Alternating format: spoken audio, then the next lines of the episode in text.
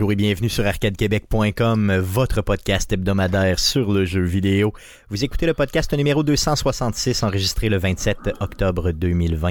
Mon nom est Stéphane Goulet, je suis l'animateur de ce podcast et je ne serai pas seul cette semaine comme à toutes les semaines. Je serai accompagné des deux mêmes beaux mâles que d'habitude. Euh, Jeff Dion. Salut Jeff. Salut Stéphane. Euh, et Guillaume Duplain de son Lévis natal. Salut Guillaume. Salut Stéphane. Ça, c'est comme un cheval. C'est un cheval malade qui finit pas de mourir, hein, ça. Ouais, effectivement, ça, ça Guillaume, euh, je te jure qu'un jour, il y a quelqu'un qui va te rencontrer dans la rue puis il va dire Es-tu Guillaume Duplain de ton Lévis natal Quelque chose de même. Ça, ça, ça fait partie du nom. C'est comme Jésus de Nazareth, t'as Guillaume de Lévis. Guillaume de Lévis. De son Lévis natal. Guillaume de son Lévis natal. Notre euh, sauveur. notre sauveur et même bien plus. Euh, les gars, euh, on a un gros podcast cette semaine rempli de nouvelles et de multiples sujets. Donc, je vous propose de pas trop trop s'éterniser et de tout de suite passer à la traditionnelle section du podcast. Mais qu'est-ce qu'on a le jeune? Cette semaine!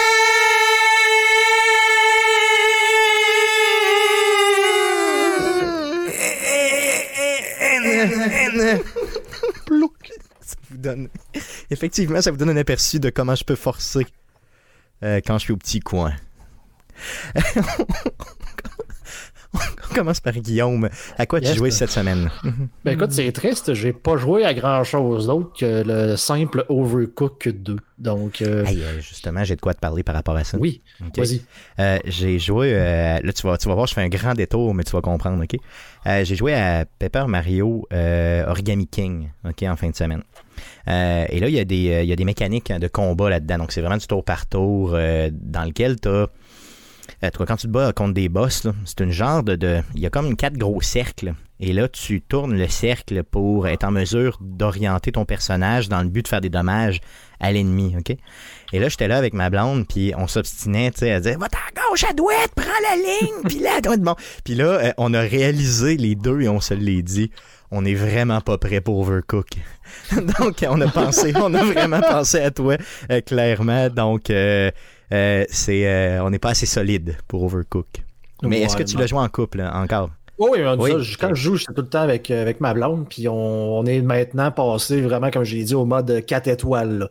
Donc, on, a passé tout à 3 étoiles et ça, il y avait un DLC, puis en fait, il y avait deux DLC qui venaient avec la version sur la Game Pass on a tout fait ça, tout réussi avec les trois étoiles. Et quand tu as trois étoiles partout, ils disent, ben, essaie d'aller les, pogner les quatre, comme j'en parlais la semaine dernière.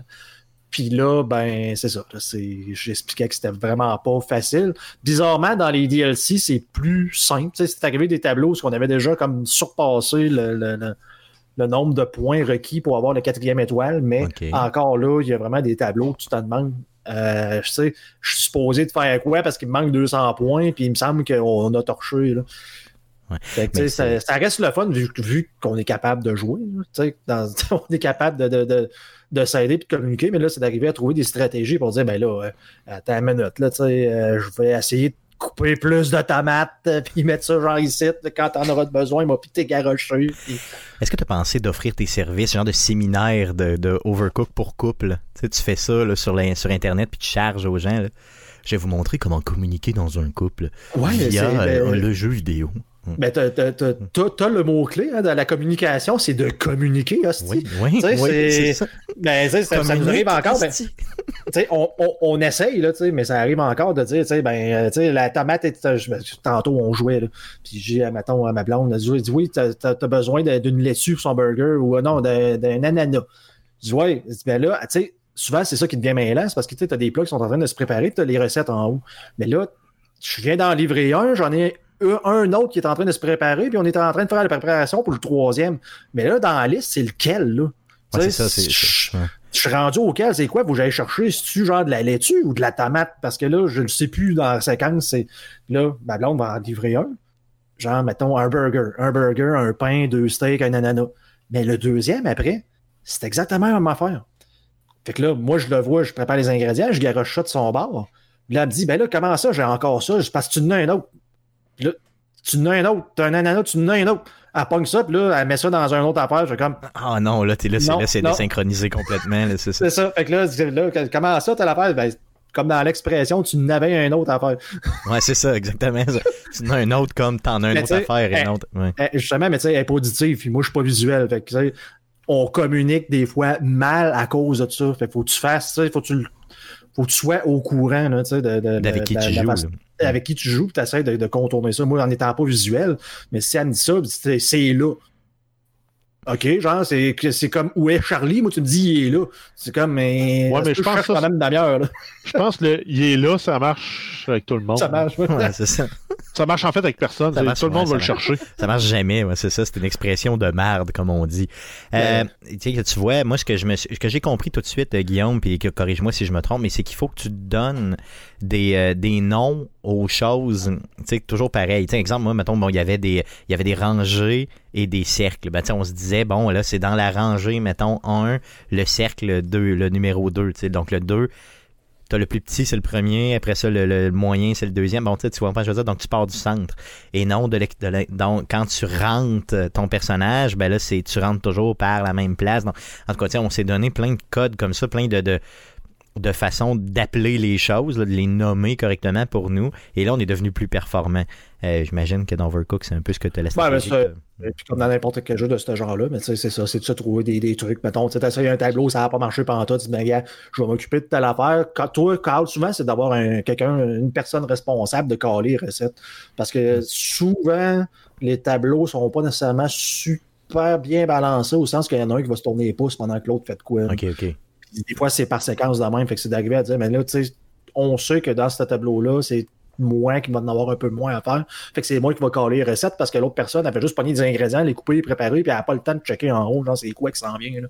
Fait que là, tu je dis, OK, t'as besoin de ça, ça, puis ça. On dit, OK, l'autre, ça, ça et ça. Puis un peu dans- comme dans un vrai restaurant, tu sais. Ouais, c'est ça, c'est celui-là qui, qui ramasse les ingrédients, qui les donne, puis il cale les assemblages à faire. Ben, normalement, dans un gros restaurant, justement, le, le chef, là, en tant que tel, il, il cuisine pas. là. Lui, il est à la passe, puis il a les factures, les plats, puis il fait comme dire j'ai besoin de deux affaires, telle affaire, puis il arrange les plats à la fin, puis il les donne aux serveurs. là. Mais tu sais, tu fais un peu sensiblement ça dans le jeu, là, mais pas tout le temps possible de le faire. Là, mais des fois, entre deux camions en mouvement, mettons. Ouais, c'est ça, mais c'est ben, ça. Mais tu sais, Mm. c'est- c'est- ça reste quand même, quand tu es capable d'aller à ce niveau-là, moi je trouve ça le fun. C'est comme essayer de résoudre un puzzle logique ensemble Pour arriver à faire un maximum de points, vu que les 4 étoiles sont top en si modèle. Après la COVID, j'irai prendre une bière chez vous, puis on l'essayera de faire au Oui. moins un tableau à 4 étoiles. n'importe Ben, ouais, je pense que tu vas Mm. plus jouer avec ma blonde, puis moi je vais rire en arrière. Ouais, c'est ça. Parce pendant que, qu'elle subit. c'est ça, elle va me subir solidement. Sais, je sais même plus quel personnage je suis d'un fois. pendant tellement- que je l'entends crier en bas, C'est je pense qu'elle a entendu. Ouais, ouais, non, c'est sûr. Peut-être pas d'accord avec pas d'accord, elle se dit Impose-moi pas Stéphane, impose-moi pas ce gars-là. Ça fait le tour de ce que tu as joué? Ah oui. Yes. Yes. Euh, donc, on salue euh, ta copine Stéphanie, euh, bien sûr. Jeff, de ton côté. Ouais, ben moi, en fait, j'ai couvert un peu les mêmes jeux que l'autre semaine. J'ai joué à Factorio. Je suis rendu à mon lancement de fusée. Là, je suis en train d'essayer de transitionner vers l'approche Mega Base. Euh, donc, la, la méga base là, qui va produire des, des, des, des science packs à plus savoir quoi en faire. J'ai juste pas encore statué sur la structure de ma base. Mais euh, j'ai quasiment 45 heures de jouer là, sur, sur cette partie-là. là. OK, good, good, good. Donc, ça avance tranquillement. Euh, Ça avance tranquillement, mais là, je suis comme atteint là, le. euh, C'est un peu le, le- le- le syndrome de la page blanche. Là, là je peux aller partout dans toutes les directions. Je sais juste pas comment l'enligner pour bien l'enligner, mon affaire. Puis c'est pas Parce ton que là, premier je veux- playthrough, on s'entend, là, de ce jeu. Non, parce que là, je veux vraiment faire une base. Parce que là, souvent, ce que je faisais, c'était ce qu'on appelle l'approche euh, main boss. Donc, tu as un bus principal avec tes ressources qui passent sur un, un des convoyeurs centrales, puis après ça, ils sortent dans les, comme dans les usines, chaque base de ton convoyeur. Donc, ça, c'est habituellement l'approche que tu prends pour construire ta base de base, là, qui te permet, euh, la, la- la- la starter base, qu'il appelle, qui te permet à peu près d'atteindre un 80 à 100 science pack par minute de toutes les sortes de science pack. Euh, après ça, quand tu arrives après ça à l'étape Megabase, ben, tu as deux grandes approches qui sont l'approche Outpost, donc c'est un peu des expansions désorganisées qui vont te chercher tes ressources, puis qui transforment les ressources dans des biens consommables, qui te permettent éventuellement de grossir ta base. Puis tu as l'approche City Block qui appelle, qui elle, est vraiment très orientée, une grille ca- carrée euh, de train qui, qui, euh, qui vise à s'optimiser. C'est vers ça, je pense, que je vais aller.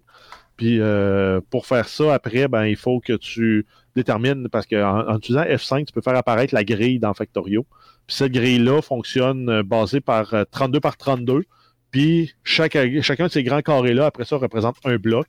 Puis là, il me reste à savoir, est-ce que je vais avec des, des city blocks de 3 blocs par 3 blocs ou de 4 blocs par 4 blocs, 5 blocs, 6 blocs, 10 blocs? Puis tout ça vient euh, influencer en fait la capacité de production de ta base, puis le nombre de blocs que tu vas avoir besoin pour produire tout ce que tu as à produire. Donc il me reste à, élaborer ça, créer mes plans aussi pour mon système de train. Puis après ça, je vais pouvoir commencer à construire ma base avec ça. Good. Tu as joué à d'autres choses à part de ça? Euh, oui, ben, j'ai joué à Call of Duty Warzone, sans surprise, avec euh, l'événement Hunting of Verdansk, qui se trouve à être les événements qu'ils ont fait pour l'Halloween. Donc, on parle ici de la carte de Verdansk la nuit. Euh, donc, il y a les modes réguliers qui, sont apparus la nuit. il y a eu du solo, Bataille Royale à 4, Bataille, Bataille Royale solo. Puis il y a eu aussi le Zombie Royal qui se passe sur une map qui représente peut-être les deux tiers de la carte en partant ça joue, je pense, une centaine de joueurs. Puis quand tu meurs, au lieu d'être mort et d'aller au goulag, tu deviens un zombie. Mais pas un petit zombie cheap, là. C'est vraiment un genre de gros zombie agressif qui peut sauter partout. Puis si tu réussis à ramasser deux seringues que les joueurs laissent tomber quand ils meurent, ben tu es redéployé comme un vrai joueur. Donc tu te dézombises, c'est ça? Exact. OK. Donc ça, c'est assez intense, puis c'est assez, euh, assez fou comme, euh, comme, euh, comme gameplay. surtout quand tu arrives dans les cercles plus petits, là, il y a des zombies partout, il y a des joueurs partout. Puis l'équipe gagnante, c'est la dernière équipe qui, pour laquelle il reste un joueur humain. OK, donc les zombies comptent pas. Là. Non, exact. Donc si ton équipe, c'est trois zombies, tu arrives à la fin, puis il reste une équipe avec un joueur humain, ben c'est eux qui gagnent la partie. Donc c'est quand même intense, c'est le fun. Puis en plus, à travers ça, ben, tu as l'option d'acheter des skins là, inspirés de films d'horreur. Je pense qu'on avait parlé la semaine dernière. Euh, tu peux avoir le Billy de Jigsaw. Donc le petit bonhomme qui se promène sur son tricycle avec son masque avec les, ronds. Tu peux avoir euh, Leatherface de Texas Chainsaw Massacre. Puis euh, Dr. Arlov, que je sais pas d'où il vient, mais ça n'est un autre. Yes, ok. Dr. Arlov, j'ai jamais entendu ça de ma vie. Ou Arlov, ou... ouais, c'est ça. Je sais pas d'où il vient. Euh, sinon, j'ai essayé un petit euh, couch co-op, le fun, qui s'appelle Unrailed. Donc, c'est un jeu euh, coopératif qui joue de deux, ben, de 1 à 4 joueurs. Puis si tu joues tout seul, ils te fournissent un, coéquipier contrôlé par l'ordinateur. Et ton but, c'est de construire un chemin de fer pour un train pour le faire partir du point où il est jusqu'à une station. Sur des maps générées procéduralement. Puis il faut que tu ramasses ton bois, ton métal, que tu amènes ça sur ton train, qui lui va transformer tout ça en, en segment de rail puis tu installes les rails en avant du train qui, lui, avance tout le temps, en fait. Donc, s'il arrive au bout de ses rails et il n'y a plus rien, ben, tu viens de perdre ton tableau. Euh, puis ton but, c'est de l'amener d'une station à l'autre. Ça doit être assez court comme, euh, comme game, non? Ben, une partie pour faire, euh, c'est peut-être un 5 à 10 minutes, mais tu peux en enchaîner à l'infini après. puis pour chaque partie, après, dans les tableaux, tu peux trouver des boulons, puis à la fin de chaque tableau, tu gagnes un boulon aussi, puis ces boulons-là te servent pour améliorer ton train. Donc, tu peux rajouter des wagons qui vont te permettre de l'automatiser un peu plus, donc euh, de charger plus de ressources, puis qui naturellement vont se transformer en, voie ferrée. Tu peux en avoir un qui transforme le train comme en train fantôme, ce qui te permet de passer à travers le train. Donc, euh, si tu as mal positionné tes rails, puis des fois, il peut te bloquer le chemin, ben là, s'il est en fantôme, tu peux passer à travers. Donc, tu peux upgrader, puis c'est un jeu collaboratif. Là, fait que c'est intéressant. Good, good. Tu as joué ça sur quoi? Euh, je l'ai joué sur la Xbox. OK, OK, OK. Good. Okay, Sinon, ça fait, ça fait au moins un an, je pense, qu'il est disponible sur Steam, là, sur oui, PC. J'ai jamais, jamais entendu parler de ça, mais c'est quand même très cool comme jeu. Good. Donc, euh, ça fait le tour de ce que tu as joué? Yes. Yes, de mon côté, euh, j'ai joué, euh, j'ai essayé les, les cartes d'Amiibo dans Animal Crossing. donc, j'ai, oui, j'ai acheté, ben c'est ma copine qui a acheté euh, un paquet de cartes d'Amiibo finalement d'Animal Crossing euh, sur Amazon. Donc qu'est-ce qu'on a fait? On a essayé ça. Donc la, la, la mécanique c'est que tu invites trois fois euh, un Amiibo de ton choix sur ton île et là tu lui donnes des cadeaux quand il vient sur l'île à sa demande et là finalement il décide de joindre ton île. Donc as, ce qui est pas pire c'est que tu as le loisir de l'essayer. Donc tu, tu côtoies cet Amiibo là en question, ce nouveau résident potentiel de ton île. C'est comme une entrevue un peu. Et là, quand tu le trouves très cool, euh, ben, euh, tu peux l'inviter trois fois. Et là, la troisième fois, ben, c'est comme si tu l'avais kidnappé puis il reste sur ton île, mais euh, c'est lui qui décide. C'est ça l'idée. Ce que j'ai trouvé drôle, c'est quand euh, tu invites un amiibo, euh, tu le bon, tu le places bien sûr sur ta console, euh, l'amiibo euh, te répond, et là il dit tout le temps ah oui ah ben faudrait que j'y pense là si je m'en viens ou pas. Puis là, cinq minutes après il est là. Tu sais, c'est comme si vraiment il attendait euh, ton appel, là, fait que c'est quand même très bien. Il, il se laisse désirer. Oh, il se laisse désirer, mais genre 5 minutes. Donc, après ça, il est là. Il faut que tu aies fait un petit campement pour eux. Là. Donc, ils arrivent, ils sont là, tu jases avec eux autres. Puis, il y en a des très cool. Il y en a des vraiment très laids aussi. On en a une trentaine. Donc, on est en train de les essayer tranquillement. Euh, ils sont vraiment très, très cool, honnêtement. J'adore ce jeu-là. Euh, sinon, euh, au niveau du jeu, euh, bon, j'ai parlé tantôt de Paper Mario euh, Origami King. Euh, j'ai peut-être une quinzaine d'heures sur le jeu de fait. Et euh, le jeu est vraiment malade, honnêtement. Il est vraiment sans fin, comme dirait ma copine. C'est sans fin ce jeu-là. Euh, elle a jamais fait un jeu aussi long que ça. Donc, je le jeu est à peu près 30 heures. Il est pas si long que ça, mais pour elle, c'est excessivement long. Euh, et j'ai, les gars, j'ai quelque chose à vous poser comme question. Euh, tout le monde sait c'est quoi un Goomba là, dans, dans, euh, dans Mario Bros. Vous savez c'est quoi, là? Donc, les petits bonhommes, Oui. bon, c'est ça. Euh, pour quelle raison ma copine pense que c'est des patates? J'aimerais ça que vous puissiez m'expliquer. euh, sais, Est-ce que, quelqu'un a déjà comme pensé que c'était pas des champignons? Je sais pas, non? C'est ça pas, non. Non, toujours, pas le monde a toujours appelé ça un champignon. Ok, donc c'est bon. Donc euh, c'est pas des patates. C'est vraiment un champignon. Merci beaucoup. Euh, donc j'ai j'ai- Ben, j'ai moi, j'appelle juste ça des Goombas. Non, J'appelle pas ça un un Goomba. Non, mais c'est ça, moi non plus. Là, je vous appelle ça un Goomba, puis c'est tout. Là. Mais on s'entend-tu que ça représente un champignon, un Goomba, et non une fucking patate? Là? Ouais, c'est Bon. vrai. que ça, On peut prendre la photo du cadre champignon euh, à la Mario. Là. Ouais, non, c'est ça. Ça ressemble beaucoup plus à un champignon qu'à une patate. là, on s'entend là-dessus. là. Mais la couleur, c'est brun. Non, non, c'est sûr. Non, effectivement, ça peut, ça peut peut-être être euh, différencié. Ouais, ça, peut être sais, Il y a confondant. une logique à ça. tu sais, Une patate est brun, un champignon est brun, donc un champignon est une patate. Patates, effectivement. Donc, mets des champignons dans ta recette, puis tu finis avec des patates. Euh, good. Donc, ça fait le tour de ce qu'on a joué euh, cette semaine. Passons euh, aux nombreuses nouvelles concernant le jeu vidéo pour cette semaine.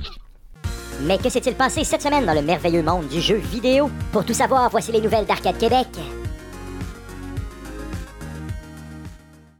Vas-y, Jeff, pour les news. Oui, on commence avec la bombe qui est tombée aujourd'hui sur Twitter. Donc, sur l'heure du midi, on a eu CD Projekt Red qui a annoncé le report du jeu pour une troisième fois. Euh, cette fois-ci, c'est un report de 21 jours ou 3 semaines. Donc, on reporte la date du 19 novembre au 10 décembre 2020.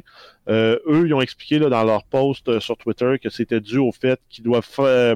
Le jeu est prêt, il est jouable, il est fonctionnel, mais ils veulent le fine-tuner pour la sortir avant que les joueurs le mettent, euh, se mettent la main dessus. Et euh, ils expliquent là, qu'ils doivent euh, faire les tests sur les sept plateformes sur lesquelles le jeu va euh, fonctionner. Donc, on parle ici de Xbox One X, Xbox One, Xbox Series S, Xbox Series S, PlayStation 4, PlayStation 4 Pro, PlayStation 5, Stadia, PC. Ça fait neuf. Ça fait neuf, yes. Donc, il y a neuf plateformes sur lesquelles Cyberpunk va sortir. C'est sûr que c'est du stock, honnêtement. Ça fait beaucoup de stock à tester. Euh, gardez, moi, quand j'ai vu le report, honnêtement, je sais pas qui me l'a envoyé. Je pense que c'est Guillaume me l'a envoyé. Yes. Euh, j'ai tellement. Sans doute que j'ai eu un moment de panique là, à l'intérieur de moi. Là, j'ai, mon cœur s'est comme serré. J'ai fait Oh non, man, pas l'année prochaine. Genre, il sort ça en février prochain. Là, je vais pleurer. Euh, ce n'était que 21 jours. Donc, qui ne peut pas attendre 21 Ouais, jours? mais en tout cas, moi, ça m'inspire pas confiance, honnêtement, là, parce que je veux dire, la première fois qu'ils ont reporté le jeu, il me semble que le, c'était la même affaire. Le jeu est terminé, on le peaufine un peu. Là, tu arrives, là, tu, tu, tu retardes encore une fois, alors que ton jeu est gold. Je veux dire, c'est pourquoi le jeu est gold si t'es pas capable, tu sais, t'as encore un trois semaines, c'est qui qui a pris la décision? C'est-tu parce que tu voulais absolument comme confirmer que ah oui, oui, le jeu est fini, puis là finalement, ah non, finalement, on n'est pas, tu sais, c'est. Quoi qui jamme dans le coude pour que tu sois obligé d'avoir ces trois semaines-là de crunch à la fin? Parce que là, je pense que c'est Jeff qui en parlait la semaine dernière ou peut-être deux semaines que là, le monde euh, qui travaille là chez CD Projekt Red sont en genre de giga overtime obligatoire. euh, 6 jours sur 7 et tout ça. ben, c'est ouais. ça, là, fait que, tu sais, ça va-tu si bien que ça, là, le, le- le- le- Le développement de ce jeu-là. le développement, là, la, la- la fin, la- le peaufinage? Là? Puis, mais même, ça va jusqu'à. euh, Il y a quelqu'un qui avait posé la question hier au compte Twitter, là, à la personne qui s'occupe des, des communautés. Hey, euh, si je prends. euh, si je colle mon congé euh, pour le 10, là, ouais, ça, en fait, pour le 19, euh, vous me garantissez que le jeu va sortir, là, parce que moi, je peux pas l'annuler après une fois que je l'ai demandé. Ils demandaient ça hier, puis ça a été répondu oui, absolument. Donc, ils ont, Et là, c'est reporté. Donc, ça veut dire que euh, c'est vraiment une décision probablement qui a été prise un peu euh, rapidement, euh, peut-être un peu panique, entre guillemets. Là, ça se ben, a été communiqué aux personnes, aux personnes responsables de la communiquer à, la, dernière minute, mais je pense que cette décision-là a été prise depuis quelques jours déjà. Possiblement, sait-on jamais. Parce que tu peux pas prendre ça, c'est le genre de décision-là, tu prends pas ça sur un coup de tête. Regardez, ça, a gros, ça, a des gros impacts financiers. Ben clairement. Puis pour la crédibilité de ta, de ta compagnie auprès des, joueurs, là, comme le Guillaume disait, ça, ça, il y a anguille sous roche, là, il y a probablement un problème plus gros d'optimisation, de performance ou de quelque chose du genre. Mais regardez, si on fait l'historique un peu de Cyberpunk, OK? La première fois que Cyberpunk a été officiellement annoncé, qu'on savait qu'il y avait un jeu qui s'en venait, c'est 2012.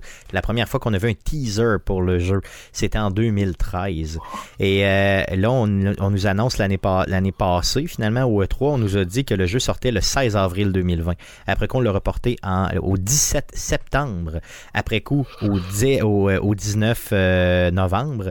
Et là, on est rendu au 10 décembre. Donc, entre, euh, tu sais, pour aller avec ce que Guillaume, tu dis, là, entre avril et décembre, on s'entend-tu qu'il y, a, presque un, c'est pas un an, mais tu sais, c'est un huit mois ferme. Euh, il se passe quoi pendant ce temps-là? Là.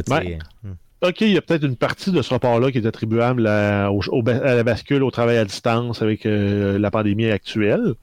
Donc, le report jusqu'en novembre, quelque part, faisait un peu de sens. Ça, marchait. Moi, je pense que c'était correct. Euh, parce que le premier report avait été annoncé avant la pandémie. Oui, oui, clairement. Oui, oui, ça avait Il avait annoncé, je pense c'était 70 ou 90 jours avant la sortie. Il avait annoncé le premier report. Là, qu'on ait un deuxième du 17 septembre au 19 novembre, c'est legit. Mais là, qu'il y en ait un dernier, là, je suis pas sûr. Donc sortez-le ce jeu-là, honnêtement, sortez-le, s'il vous plaît. On veut tellement y jouer de notre côté. On veut qu'il soit bon. Fait que... Ouais, c'est ça. Mais en tout cas, moi j'espère juste qu'ils sont pas pognés genre avec un, gigabug qu'ils sont pas capables de régler euh, genre critique. Parce que ça sonne quasiment comme ça. Là, le jeu est gold puis tout, c'est comme ah ouais, on est correct. On a peut-être juste une petite affaire à régler, puis tout va bien. Puis là, la petite affaire devient une grosse affaire. C'est comme euh, on est dans la merde, puis euh, finalement trois semaines. Tu, sais, tu demandes à, ton gars comment de temps tu penses que ça va te prendre pour te régler ton bug. Ben, euh, trois semaines. Tu dis, OK, on livre le projet dans trois semaines. T'es comme un peu euh, dans le euh, rush de, régler le problème. Moi, je pense qu'il y a une partie de ce problème-là qui est attribuable à la version Stadia. Parce qu'on a eu, on a eu l'annonce il y a à peu près deux semaines dans le dernier Night City Wire. Puis c'est comme venu de nulle part que le jeu est disponible Day One sur Stadia. Puis je pense que c'est là qu'ils ont des problèmes d'optimisation. Puis ils le font parce qu'ils ont eu un big fat check de Google pour que le jeu soit disponible sur Stadia Day One. Ça se peut très très bien, très très bien ce que tu nous dis là. Euh, ça a ben, tout à fait du sens. Mais tu sais, moi, mon, point, c'est vraiment c'est le jeu était gold. Qu'est-ce qui s'est passé? Parce qu'on s'entend, les gens qui ne savent pas c'est quoi gold, ça veut dire notre jeu, là, il est dans un état où on est capable de dire, OK, il est complété, puis on est capable après ça, à partir de, de, de, de la matrice qu'on va avoir, là, de, fabriquer des copies physiques du jeu. Bon, tu peux encore avoir une patch Day One euh, parce que justement, il y a des modifications qui peuvent arriver en quel temps de l'impression des, des DVD puis du, euh, du release du jeu. Mais normalement, ton jeu est pas mal fini, là, rendu là. Tu t'es vraiment rendu aux dernières étapes de vraiment peaufinage extrême. Là. Ouais, des à moins que ton jeu soit vraiment de la merde. Ouais, c'est ça le jeu est terminé quand tu dis qu'il est gold. C'est mini, mini détails qui sont supposés être modifiés là, après coup. Là. Fait que là, il est gold, mais là, on dit, ah, il est gold, mais on a encore besoin de trois semaines. C'est comme. Euh, c'est ça qui me dérange là-dedans.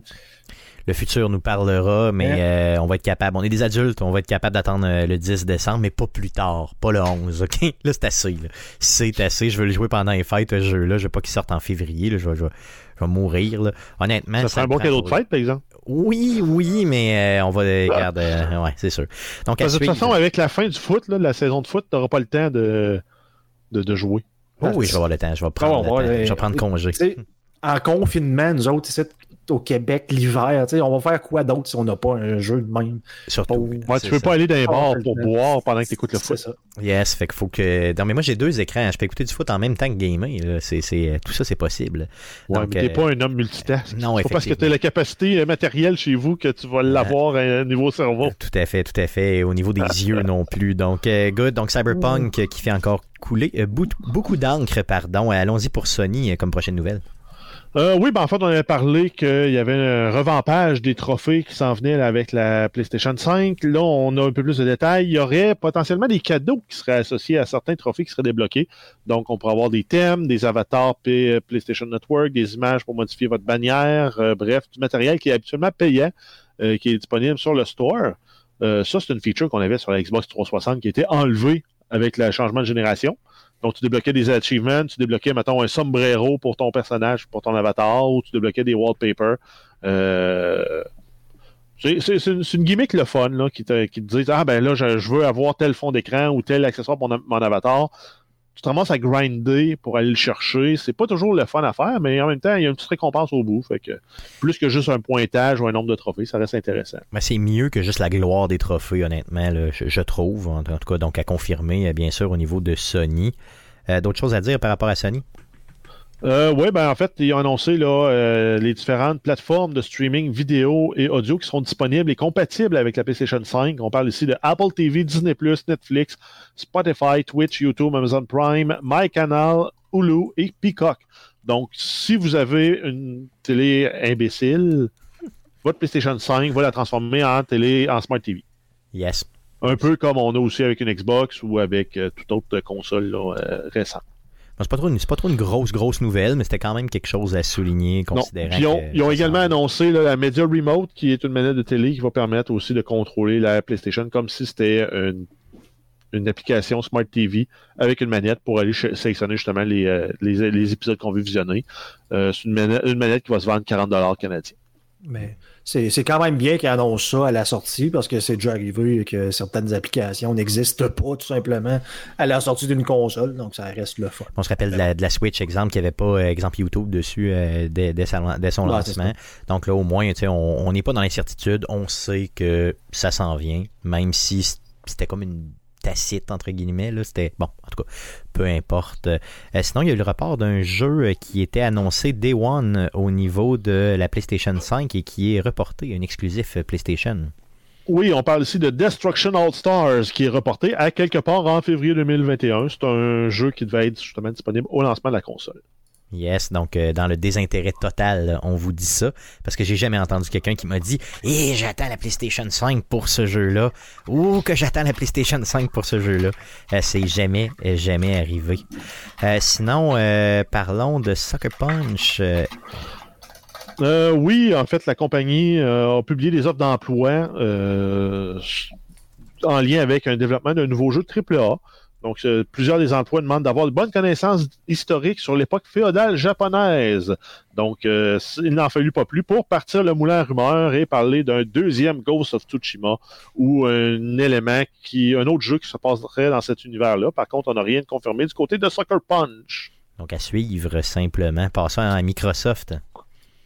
Euh, oui, Microsoft, on a vu au, à l'annonce de la Xbox Series X, il y avait eu des, des mimes sur Internet comme quoi la, nouvelle Xbox ressemblait beaucoup à un frigo. Et euh, plutôt que d'aller à contre-courant, Microsoft est allé avec la blague et ils ont fait produire trois frigos euh, à l'image de la console avec le logo et tout, la grosse boîte noire. Puis ils ont fait livrer là, euh, trois, dont entre autres, je pense à Snoop Dogg.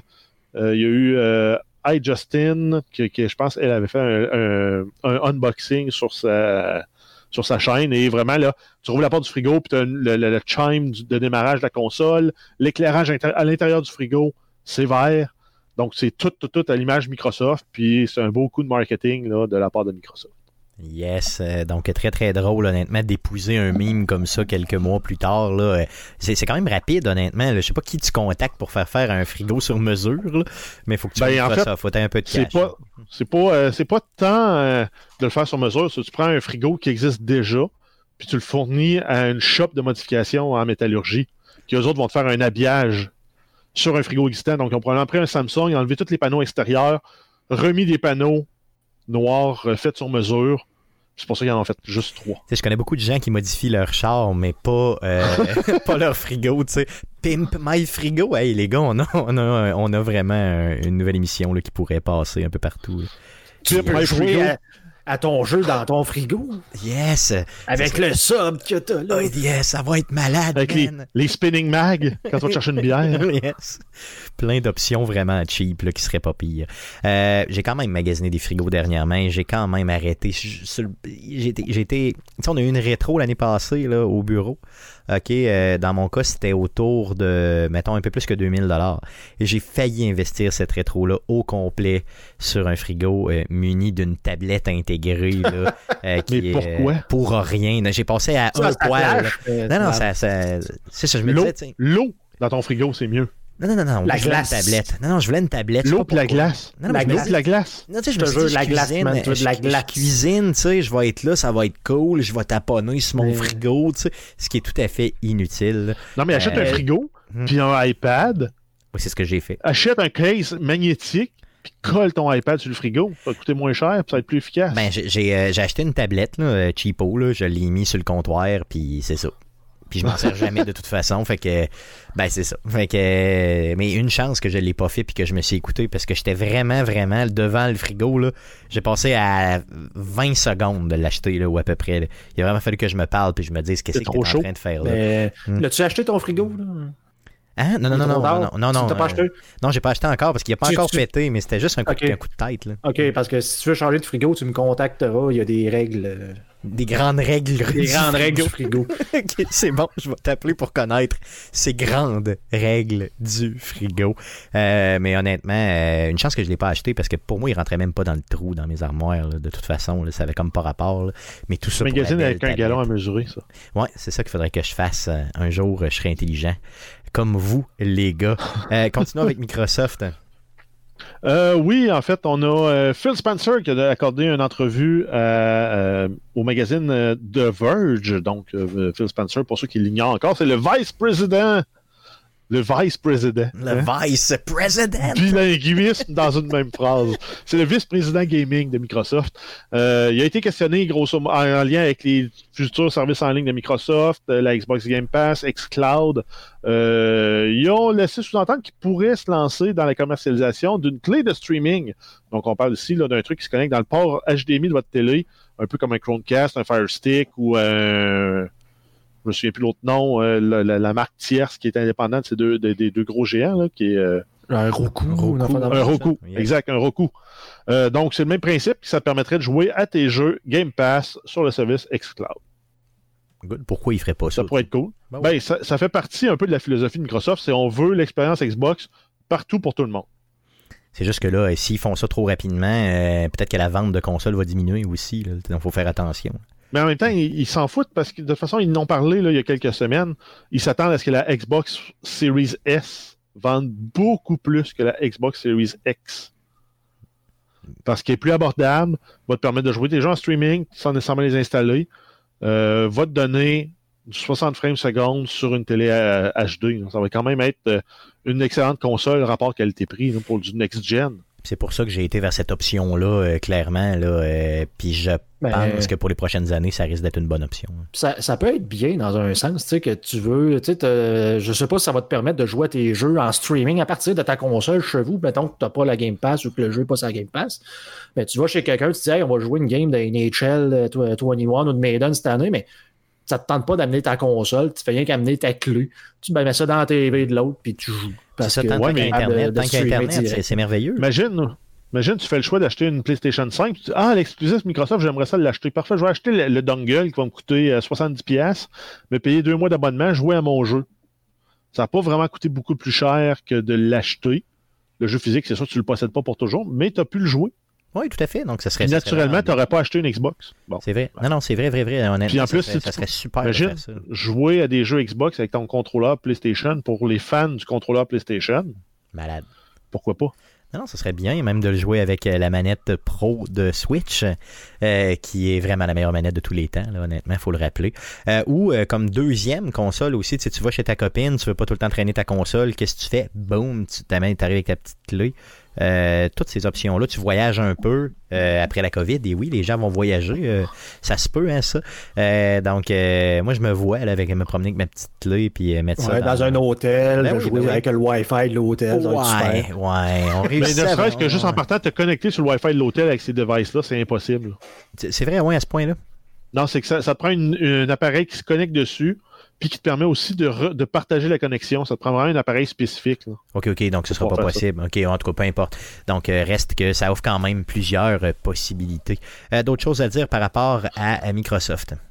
Euh, oui, en fait, dans la même entrevue, il y aurait aussi la possibilité d'offr- d'offrir une nouvelle sorte d'abonnement qui serait la Xbox Game Pass Platinum. OK. Ça, ça Et euh, l'abonnement va comprendre en fait exactement ce qu'on a dans la Game Pass, mais aussi euh, du nouveau matériel de gaming de Microsoft. Par contre, on n'a pas le détail de c'est quoi. Euh, Il n'y a rien de confirmé, mais ça pourrait être le nouveau branding du euh, Xbox All Access. OK, donc ça te donnerait des. euh, des- Ça te permettrait d'acheter une console par mensualité, mettons, en plus d'avoir l'abonnement au service. OK, donc tu paies cet abonnement-là, puis tu as toujours la meilleure machine dans ton salon, finalement. Exact. Potentiellement avec une possibilité de renouveler en échangeant la vieille machine ou autre. là. OK, donc on attend des confirmations du côté de Microsoft pour ça, parce que ce n'est que euh, spéculation, mais ça vient quand même du Vice President, comme le si bien dit. euh, Vice Jeff. Président. le vice-président, le président du vice. On continue avec euh, Call of Duty. Oui, Call of Duty Black Ops Cold War, il y a Activision qui a annoncé que le mode Zombie Onslaught, qui va être une exclusivité PlayStation 4, PlayStation 5 pour un an, donc euh, jusqu'au 1er novembre 2021, pour finalement ainsi dire que toutes les autres plateformes ne joueront pas à ce mode-là parce qu'ils vont jouer au prochain Call of Duty rendu à cette date-là l'année prochaine. Yes. Euh, mais c'est la même affaire qui avait été faite aussi là, avec euh, le mode Spec Ops Survival de Call of Duty Modern Warfare qui vient juste d'être accessible là, pour les différentes les, les autres plateformes. Donc c'est genre pour trois semaines que les autres vont jouer ou à peu près, puis il n'y a Exact. pas tant d'intérêt, là. Good. Euh, Parle-nous d'Atari euh, et un petit bidule comme très très cool qui euh, ont annoncé cette semaine. Oui, euh, Atari a annoncé une mini-console appelée la Mini Pong Junior, qui euh, est une mini-borne borne d'arcade pour jouer au jeu Pong. Une console euh, qui est munie d'une table noire à l'horizontale, équipée d'un écran LCD de 7.9 pouces et de deux boutons directionnels. C'est équipé aussi d'une batterie rechargeable au lithium qui se charge par euh, le port USB. Euh, vous pouvez jouer seul contre la console. Il va y avoir 10 niveaux de difficulté ou contre un autre joueur. On n'a pas, par contre, de date de sortie précise, mais ça devrait être disponible avant Noël 2020. On ne sait pas non plus le prix de cette console. Euh, ça a l'air vraiment, vraiment d'une pièce de collection vraiment cool. Moi qui adore Pong, un jeu simple, euh, euh, qui est pour des gens simples, euh, ça a vraiment l'air malade, honnêtement. Donc, tu sais, ça, a vra- ça a vraiment l'air d'une mini table comme vous aviez dans un bar. Euh, tu sais, au McFly, là, il y a des. Guillaume, quand on allait là ensemble, il y en avait des. euh, pas nécessairement Pong, mais il y avait des. des c'est vraiment une table de bar, là, mais c'est une arcade en même temps. Tu peux mettre ton Ouais, verre. c'est pas genre un Miss Pac-Man, une affaire de même? Je me souviens pas. Je, je me rappelle que je jouais euh, contre le chum Eric, là, euh, puis je le traitais de nom, là, euh, parce que j'étais chaud. Euh, mais je me souviens pas du jeu précisément, mais j'aime ça. Tu sais, ça flash, là, une table comme ça, là, une table animée, entre guillemets, avec une télé en dessous. Ben là, imagine ça, mais beaucoup, beaucoup plus petit. Donc, la petite console de Pong, elle flash en maudit. Elle est belle, elle est belle, elle est belle, ça me la prend. Ok, parlons d'autre chose. Euh, oui, on a Rocket League qui ont euh, annoncé, la- ils ont dévoilé en fait leur événement d'Halloween qui va s'appeler Rocket League Haunted Hallows, qui est sous le thème de Ghostbusters et vous allez pouvoir modifier votre véhicule à l'image de la franchise en gagnant des items, en complétant les challenges dans le jeu. C'est disponible depuis le 20 octobre et ça se termine le 2 novembre. Good. Ensuite, on a Electronic Arts. Il y a une nouvelle poursuite qui a été déposée contre Electronic Arts, cette fois-ci au Canada. Ça a été déposé par deux citoyens de la Colombie-Britannique et un de l'Ontario. L'objet du litige, les fameuses loot box et leur définition en jeu. Donc, les plaignants disent que les pratiques d'Electronic Arts sont en lien, euh, en lien avec les loot box, doivent être associées à une forme de jeu de hasard pour laquelle Electronic Arts n'a pas les autorisations requises pour exercer. Donc, c'est du gambling, comme on a vu aussi, euh, qui avait été fait en Europe dans certains pays. Euh, les plaignants visent particulièrement les contenus payants des jeux Madden, euh, NFL et NHL de 2008 à aujourd'hui. Ça vise aussi tous les jeux publiés par Electronic Arts pour cette même période, dont Apex Legends. Reste à voir ce qu'ils vont en retourner. Donc, à suivre simplement au niveau des tribunaux canadiens. Euh, d'autres nouvelles? Oui, on a Darkest Dungeon, un jeu de table. Le 20 octobre dernier, la compagnie française Mythic Games Incorporated, ou incorporé en français, a lancé une campagne de sociofinancement sur la plateforme Kickstarter pour un jeu de table dans le monde de Darkest Dungeon. Ça s'appelle Darkest Dungeon de Board Game. Euh, en fait, pour la réalisation du projet, ils demandaient un peu moins de 400 000 canadiens pour que le projet démarre et ils sont présentement rendus à 2 817 422 Probablement que ça va même avancer, euh, en fait depuis le moment où on a pris cette valeur-là en note, puis maintenant. Et il y a euh, plus de 15 000 contributeurs. Il reste 11 jours au financement. Ça va être un jeu jouable pour 1 à 4 joueurs. Les parties sont d'une durée approximative de 90 minutes et il va y avoir des éléments, de roguelike de la franchise qui vont être repris. Euh, c'est un jeu qui va comprendre 72 figurines, 32 dés et plus de 400 cartes. Le jeu de base coûte 100 US et sortira en 2021. Yes, novembre 2021 pour ce jeu-là. 72 figurines. Imaginez comment ça me ferait de belles figurines chez moi. C'est un peu cher, honnêtement, là, pour une franchise que j'ai jamais joué. Euh, il y a aussi euh, le studio euh, qui nous annonce un deuxième jeu pour la même franchise. Oui, donc Darkest Dungeon 2. Donc, le 21 octobre dernier, le développeur Red Hook Studios a annoncé la sortie de la suite avec une courte vidéo. Euh, ça va être disponible en version Early Access à quelque part en 2021, exclusivement sur le Epic Game Store. Yes, donc euh, pour les fans de la franchise, une autre très bonne nouvelle, donc deux bonnes nouvelles, bang sur bang sur bang sur pouf, de balam bam boum. Plein de nomatopées de même. On continue avec d'autres nouvelles. Euh, oui, on a Hideo Kojima. Le 22 octobre dernier, il a confirmé sur son compte Twitter que son studio Kojima Productions travaillait sur un nouveau jeu. Il n'y a pas eu d'autres informations qui ont été données euh, concernant le projet. Le dernier jeu du studio, c'était Dead Stranding, qui était sorti en novembre 2019. Un excellent jeu, by the way. Allez euh, chercher ça. Euh, on a eu Fall Guys qui a annoncé un partenariat avec Sabotage Studio pour l'introduction du costume du jeu de Messenger qui sera inclus dans le jeu Fall Guys. Donc, on va pouvoir s'habiller en ninja pour aller compétitionner avec les autres petit bonhomme en forme de jelly bean. Yes, très très cool. Donc félicitations à ce studio-là de Québec, on le rappelle. Euh, sinon, on a une petite nouvelle euh, concernant Among Us, mais une grosse nouvelle concernant les, euh, élections américaines. On a la, représentante du 14e district de New York au Congrès américain, donc Alexandria Ocasio-Cortez ou AOC pour les intimes, qui a fait ses débuts sur Twitch le mardi 20 octobre dernier. Elle a joué au jeu Among Us, donc le jeu de, euh, de vaisseau spatial, de traîtrise et de meurtre. Elle a, elle a attiré plus de 430 000 auditeurs simultanés.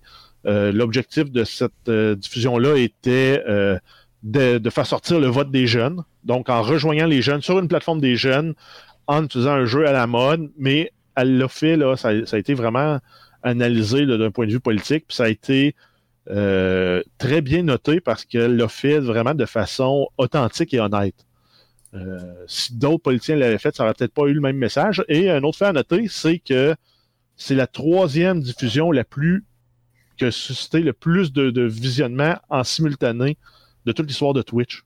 Oui, de l'histoire de Twitch, aïe aïe, De l'histoire de Twitch, top 3. Aïe aïe. Quand même Aïe aïe, ok, c'est gros, là. Bob Ross, es-tu encore dans ce top 3-là? non, mais euh, non, je pense Bob Ross, je pense qu'il n'a jamais atteint le 430 000 euh, visions euh, simultanées. C'était quasiment 200. Quasiment 200. Ça. Et 200 000, pareil, c'est très respectable. On s'entend, c'est même plus que respectable. Pour un gars qui est mort, ça fait 20 ans, même 30 ans, quoi. c'est juste malade, non, effectivement. Good. Donc, euh, félicitations à cette euh, OAC-là. Comment? AOC, pardon? C'est AOC. AOC, c'est ça. Yes. Donc, Alexandria, euh, bravo. Je suis persuadé qu'elle écoute Arcade Québec, bien sûr. c'est ça. tu enverras le lien. yes. D'autres news? Oui, Ubisoft qui rebrand ou qui re remarketise ou qui en fait qui change le nom et fusionne ses services Uplay et Ubisoft Club sous la bannière Ubisoft Connect. C'est une nouvelle interface qui va être présentée pour euh, uniformiser euh, l'écosystème. Ça va être euh, simplifié et universel. Ça va marcher sur Android, iOS, PC, sur les consoles. grosso modo, ils veulent améliorer l'expérience utilisateur, simplifier tout ça, puis devenir une plateforme, un pôle d'échange entre les joueurs de la communauté d'Ubisoft. Yes, donc cette nouvelle plateforme-là va être lancée le 29 octobre prochain, donc vendredi, cette semaine. Euh, Parle-nous rapidement de Netflix. Euh, oui, en fait, Netflix confirme travailler sur plusieurs projets concernant la franchise Assassin's Creed. On parle ici de deux séries ou plus, autant en, termes d'animation qu'en live action avec, avec, du vrai monde. Et ça va être les producteurs Jason Altman et Daniel Kranick d'Ubisoft Film and Television qui vont travailler sur le projet. Par contre, on précise que les projets sont encore à, des, à un point très embryonnaire et on n'a pas plus de détails pour le moment. Donc, vous verrez du Assassin's Creed en malade sur Netflix dans les prochaines années. Soyez-en euh, avisés. Euh, petite section e-sports euh, au niveau d'Arcade Québec cette semaine. oui, il y a une équipe de e-sports québécoise qui vient d'être recrutée par Gen G Esports, un regroupement de e-sports sud-coréen. L'équipe se nomme French Canadians et joue au Tactical First Person Shooter Valorant. On a Danny Yoon c'est ça. Yes, Membre de l'équipe qui explique que le contrat décroché dans les, est dans les six chiffres, donc plus de 100 000 et l'équipe dit s'entraîner six jours par semaine à raison de 11 heures par jour pour maintenir leur performance. Donc, euh, c'est du gros stock. Ils prennent ça au sérieux. Donc, c'est du sérieux, effectivement. Donc, félicitations. Oui, ou faire de quoi pendant 11 heures de temps, c'est pas nécessairement. Non, mais euh, on parle d'entraînement. Tu peux avoir l'entraînement mental, physique, ouais, mais de jeu, heures de, travail d'équipe. Ouais, 11 heures. Dire, toi, tu serais-tu capable de faire ta job pendant 11 heures de temps à tous les jours puis faire comment ah, je suis encore performant? Ben, si j'avais de la variété, mettons, tu dis parfait, mais dans mon entraînement, j'ai euh, socialisé puis développé des liens avec mes coéquipiers. J'ai parfait mes tactiques euh, dans le jeu. J'ai parfait mes tactiques ou de communication en dehors du jeu. Faut que j'aille au gym. Faut que je m'alimente bien c'est sûr que si tout ça fait partie de l'entraînement, tu sais, de façon large. Mais si il joue à Valorant 11 heures par jour, non, oublie ça. Ça marche pas. c'est ça, effectivement. ça sera pas optimisé, ça, c'est garanti. Euh, good. Euh, donc, assez parlé des sports, allons-y avec euh, Binox qui fête ses 20 ans. Oui, on finit avec une nouvelle qui est un peu, un peu plus proche de nous. On a Ubisoft, justement, qui souligne ses 20 ans. Binox, Binox, yes. Binox, c'est quoi j'ai dit? Oui, t'as dit Ubisoft, euh, parce qu'on vient de ah, parler d'Ubisoft. Yes. Binox, euh, Studio de Québec, euh, donc, ils ont travaillé entre autres sur Skylander, Tony Hawk's Pro Skater, Crash Bandicoot, Call of Duty et bien, et bien d'autres. si on se souvient bien, là, Arcade Québec, le premier studio de Québec à avoir encouragé Arcade Québec en 2015, nous avait donné plusieurs jeux et goodies pour faire la promo d'Arcade Québec. Donc, à, à, nos tout débuts, à notre premier passage au Comic Con, en octobre 2015. Yes, donc merci à Binox honnêtement de faire vivre la fibre jeu vidéo ici à Québec, des pionniers de Québec. Donc euh, félicitations et euh, dans le fond on veut vous voir encore un autre 20 ans minimum, minimum, minimum, ok? Euh, Ça c'est certain. Donc ça fait le tour des nouvelles concernant le jeu vidéo pour cette semaine, les gars. Euh, on va passer au sujet de la semaine. Cette semaine, deux sujets, donc AUX sujet de la semaine. Comme premier sujet, euh, on va vous parler de Watchdog Legion. Donc, on a eu la chance de recevoir le jeu euh, des gens d'Ubisoft d'Ubisoft, simplement, du Canada, qui nous ont envoyé le tout.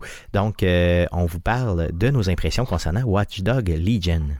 Donc, pour vous mettre en contexte, on a reçu le jeu d'Ubisoft Canada. On les remercie d'ailleurs. Jeff, il a joué, j'y ai joué. Euh, Guillaume n'a pas eu le loisir de le jouer par contre. Euh, mais euh, donc, Guillaume, tu pourras poser des questions simplement si le jeu t'intéresse un peu.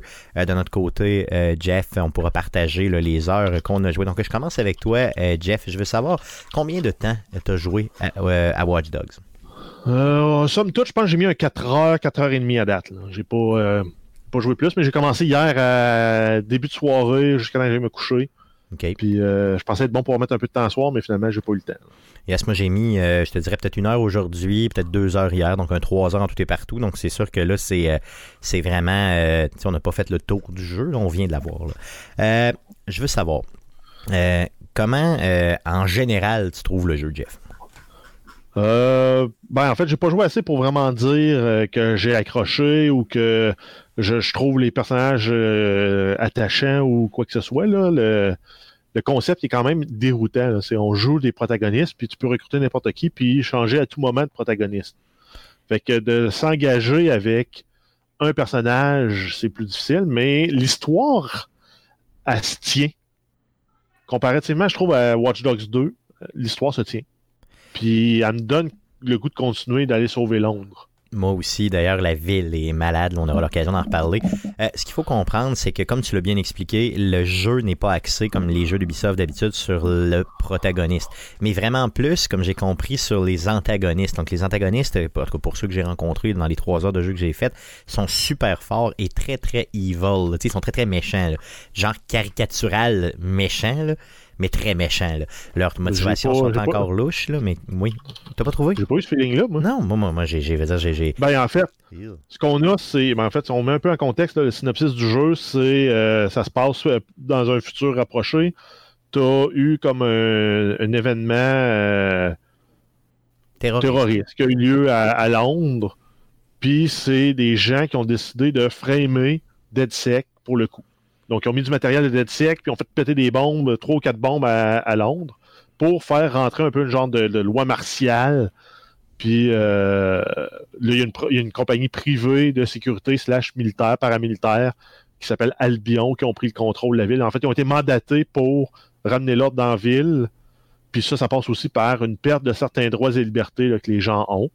Puis toi, tu commences en étant un personnage, un nobody sur la liste de DeadSec. Euh, eux autres ne savaient pas qu'il existait, fait que tu n'as pas été ciblé par rien. Puis tu es comme recruté comme ça. Et t'es vraiment, ça explique pourquoi tu es un peu nul à chier puis que tu as des, des croûtes à manger pour devenir euh, pour devenir bien. Et quand tu sélectionnes ton personnage, ce qui est bien, je sais pas si euh, Jeff, tu avais les mêmes personnages que moi, mais dans les gens intéressés par DeadSec, entre guillemets, qu'on peut sélectionner, euh, il y a des gens là-dedans qui n'ont aucun rapport. J'en avais une, c'est son seul... Euh, tu as comme une mini description avec ce que la personne est, puis un peu les skills qu'elle va avoir. Et j'en avais une que ça son, talent, c'était qu'elle pouvait boire beaucoup d'alcool. De, et, que, et que c'est ton animal spirit, ça? Et que euh, son euh, et son seul talent, dans le fond, sa seule mention sur le net, entre guillemets, qu'il y avait sur elle, c'est qu'elle avait déjà mis 5 étoiles à un bar à côté de chez elle sur un site. donc, j'ai pris ce personnage-là, hein, pas besoin de vous le dire. Euh, donc, tu sais, c'est vraiment très, varié. C'est vraiment très varié, tu sais, comme les, les, les, protagonistes que vous pouvez sélectionner. Et c'est très ouvert là, pour la sélection des personnages. Je pense que Jeff, justement, tu as fait des choix assez douteux dans le jeu. Ben, en fait, je me suis donné comme défi de me créer un DeadSec FADOC. Donc, c'est juste des membres 55 ans et plus. Euh, c'est trop difficile à faire. Fait que, puis pour cadrer dans l'émission, ça marche pas. Fait que comme deuxième défi, je m'étais donné aussi comme option d'y aller pacifiste. Donc, de ne pas tuer de gens. Mais encore là, avec la conduite de véhicule, c'est difficile. Oui, c'est tough. Hein. Le nombre de personnes que j'ai écrasées malencontreusement avec mon véhicule ou euh, quand je m'amusais à hacker des autres voitures pour les faire virer dans tous les sens, je pense que j'ai écrapouti beaucoup de monde.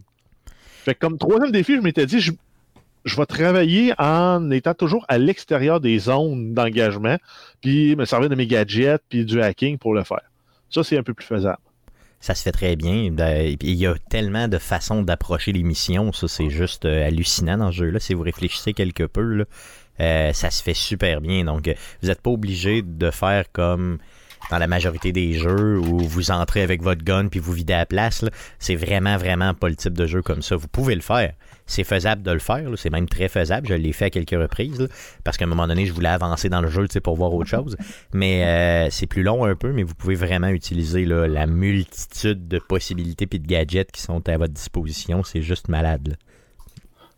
Sinon, euh, quand tu as parti ta partie, toi, tu avais des options, différentes options en termes d'accessibilité. Oui. Je ne sais pas si tu les avais remarquées. Oui, Ils ont comme mis au premier plan. Hmm. On, on s'entend, c'est pas euh, de la trempe de ce qu'on avait avec Last of Us Part 2, mais que cet effort-là a, été mis là, pour mettre des sous-titres, pour augmenter les contrastes, pour euh, mettre des options text-to-speech, mettre l'option du closed captioning, donc euh, même l'audio-description pour beaucoup de choses qui se passent dans le jeu, possibilité de changer les couleurs pour les daltoniens. je trouve ça hot, que ça devienne un peu comme une problématique qui est adressée par les développeurs de jeux dans les jeux en 2020. On sites euh, euh, Ubisoft pour ça, le Fire by the way, parce que c'est vraiment, vraiment bien fait. Euh, je l'ai essayé, j'en ai essayé quelques-unes des options d'accessibilité. Ok, ça devient tannant quand t'as pas de problème puis tu capable de jouer de façon plus classique. exemple, le, fait que le, la console te nomme ou le jeu te nomme à peu près tout ce qu'il y a dans les menus. Dans l'interface. Je l'ai ouais. essayé. Euh, bon, ça devient euh, vraiment lourd euh, rapidement là, pour quelqu'un qui est capable de lire assez facilement. là. Mais reste que je voyais que c'était une option qui pourrait être intéressante, là, mais qui- qui est assez lourde, mais qui peut être intéressante pour euh, certaines personnes. Donc, tu sais, de penser vraiment à tout le monde comme ça, puis d'être inclusif dans euh, ces types d'options-là, c'est bien. J'ai essayé aussi une coupe d'options au niveau des couleurs. Je trouvais que le jeu était sombre par bout, honnêtement. Donc, j'ai euh, moi-même, je me suis mis des options d'accessibilité. Ah ben moi, les- tous les jeux, là, sans, sans distinction, je monte tout le temps la, la luminosité. Moi, dans tous les jeux, peu importe.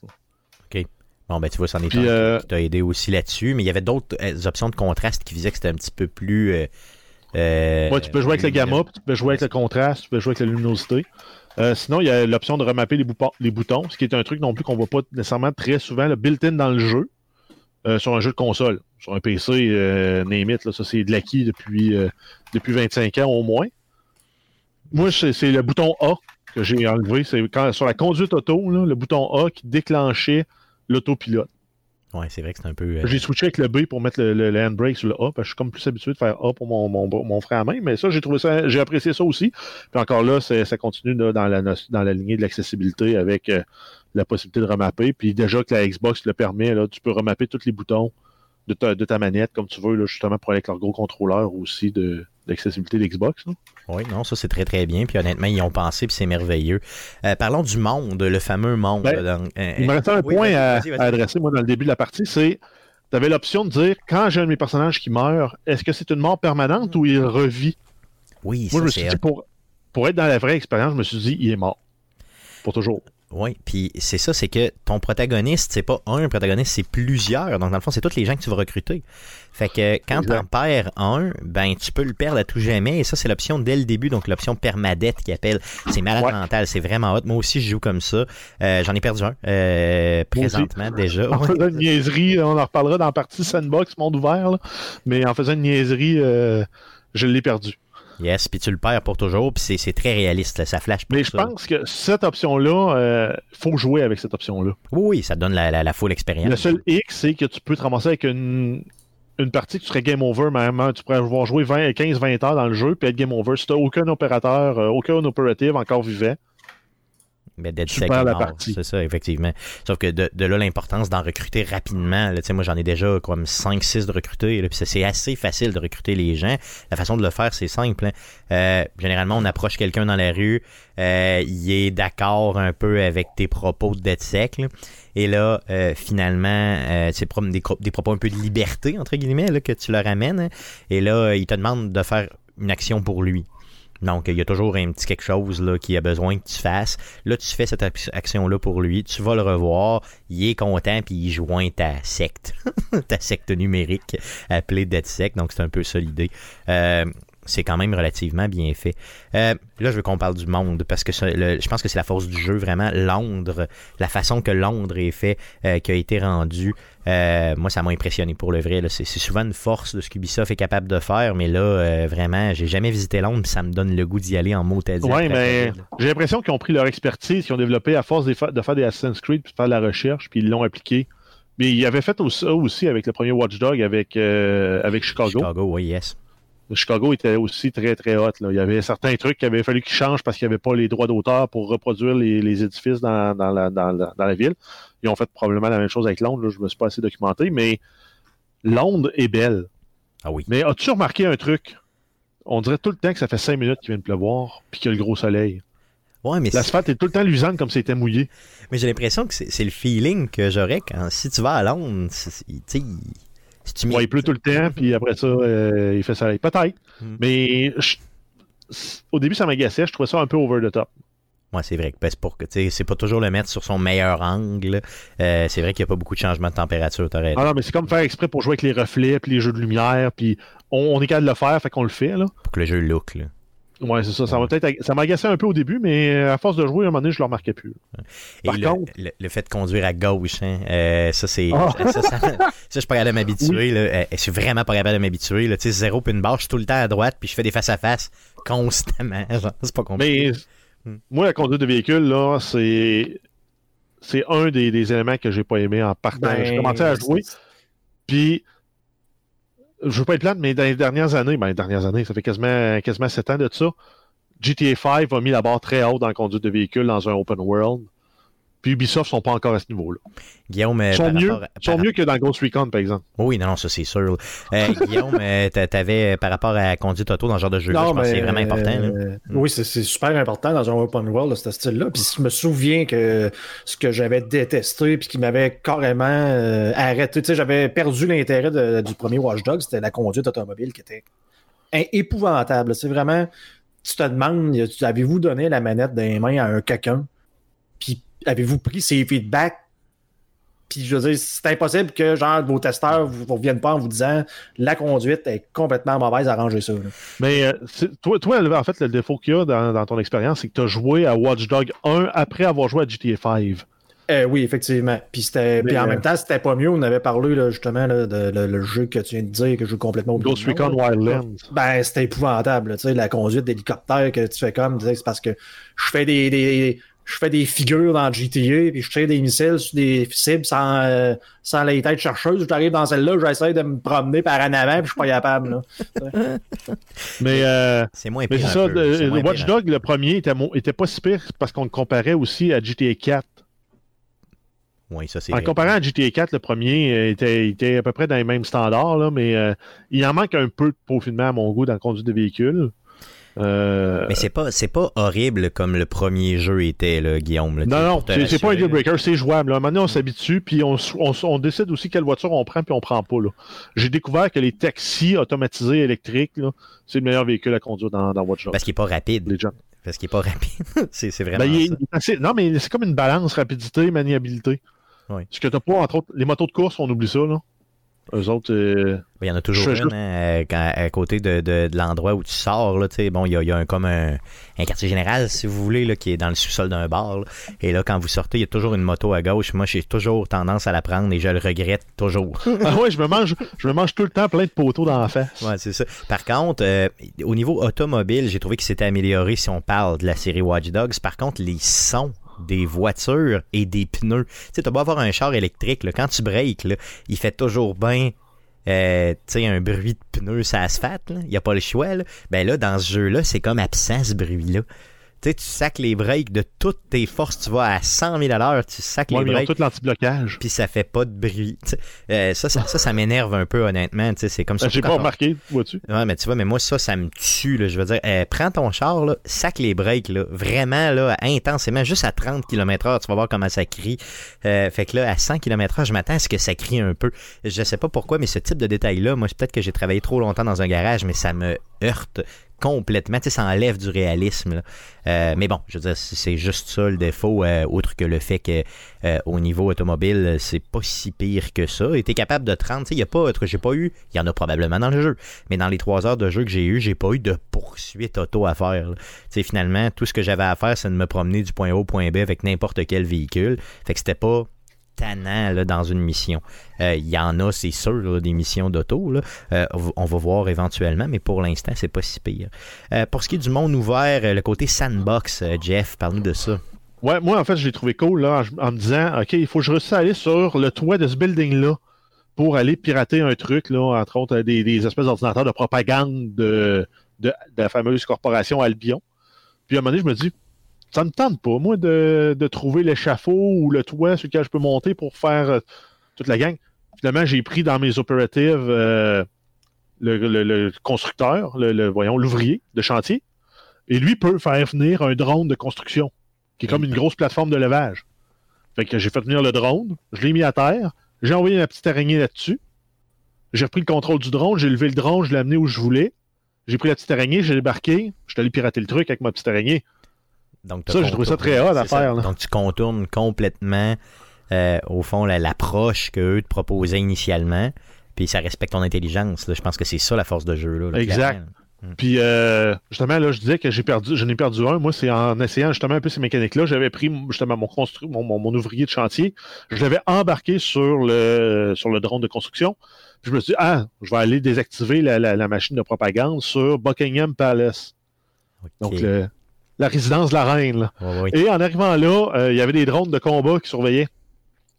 Ben, je me suis fait tirer je me- et je suis mort. Bon. Donc, c'est pas toujours la meilleure idée. Mais qui ait pensé, puis que le jeu soit pas trop, justement, trop facile de dire, ah, je vais faire encore la même mécanique, le, un peu le, même truc un peu cheese, là, de, de j'ai trouvé une recette qui marche, je la réutilise tout le temps.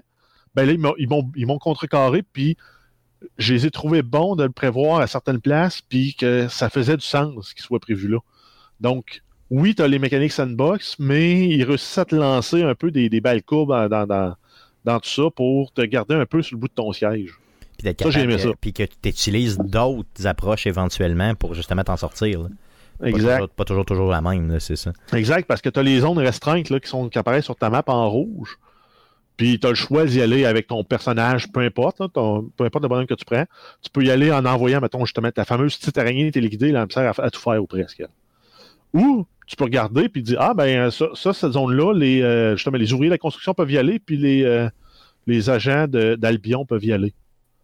Donc, si tu décides que tu as un de tes agents à toi, qui euh, un de tes opérateurs qui est, qui est une de ces deux classes-là, ben, tu peux rentrer dans la zone, puis tu n'es pas comme recherché automatiquement. donc, ton bonhomme sort pas son masque, puis là, il faut pas que tu te promènes accroupi.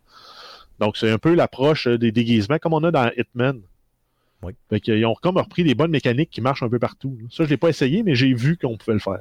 Je l'ai essayé une fois à mon niveau avec un personnage de la construction. Moi, c'est une fille que j'ai sur la construction.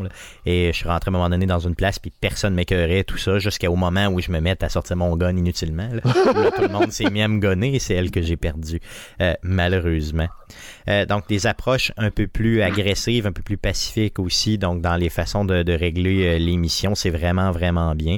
une variété incroyable au niveau de, de, tout ce qu'on peut, comment on peut habiller les personnages, de la façon qu'on peut les, les, euh, les, customiser. C'est malade mental. Je veux dire, il y a du stock là-dedans, c'est hallucinant.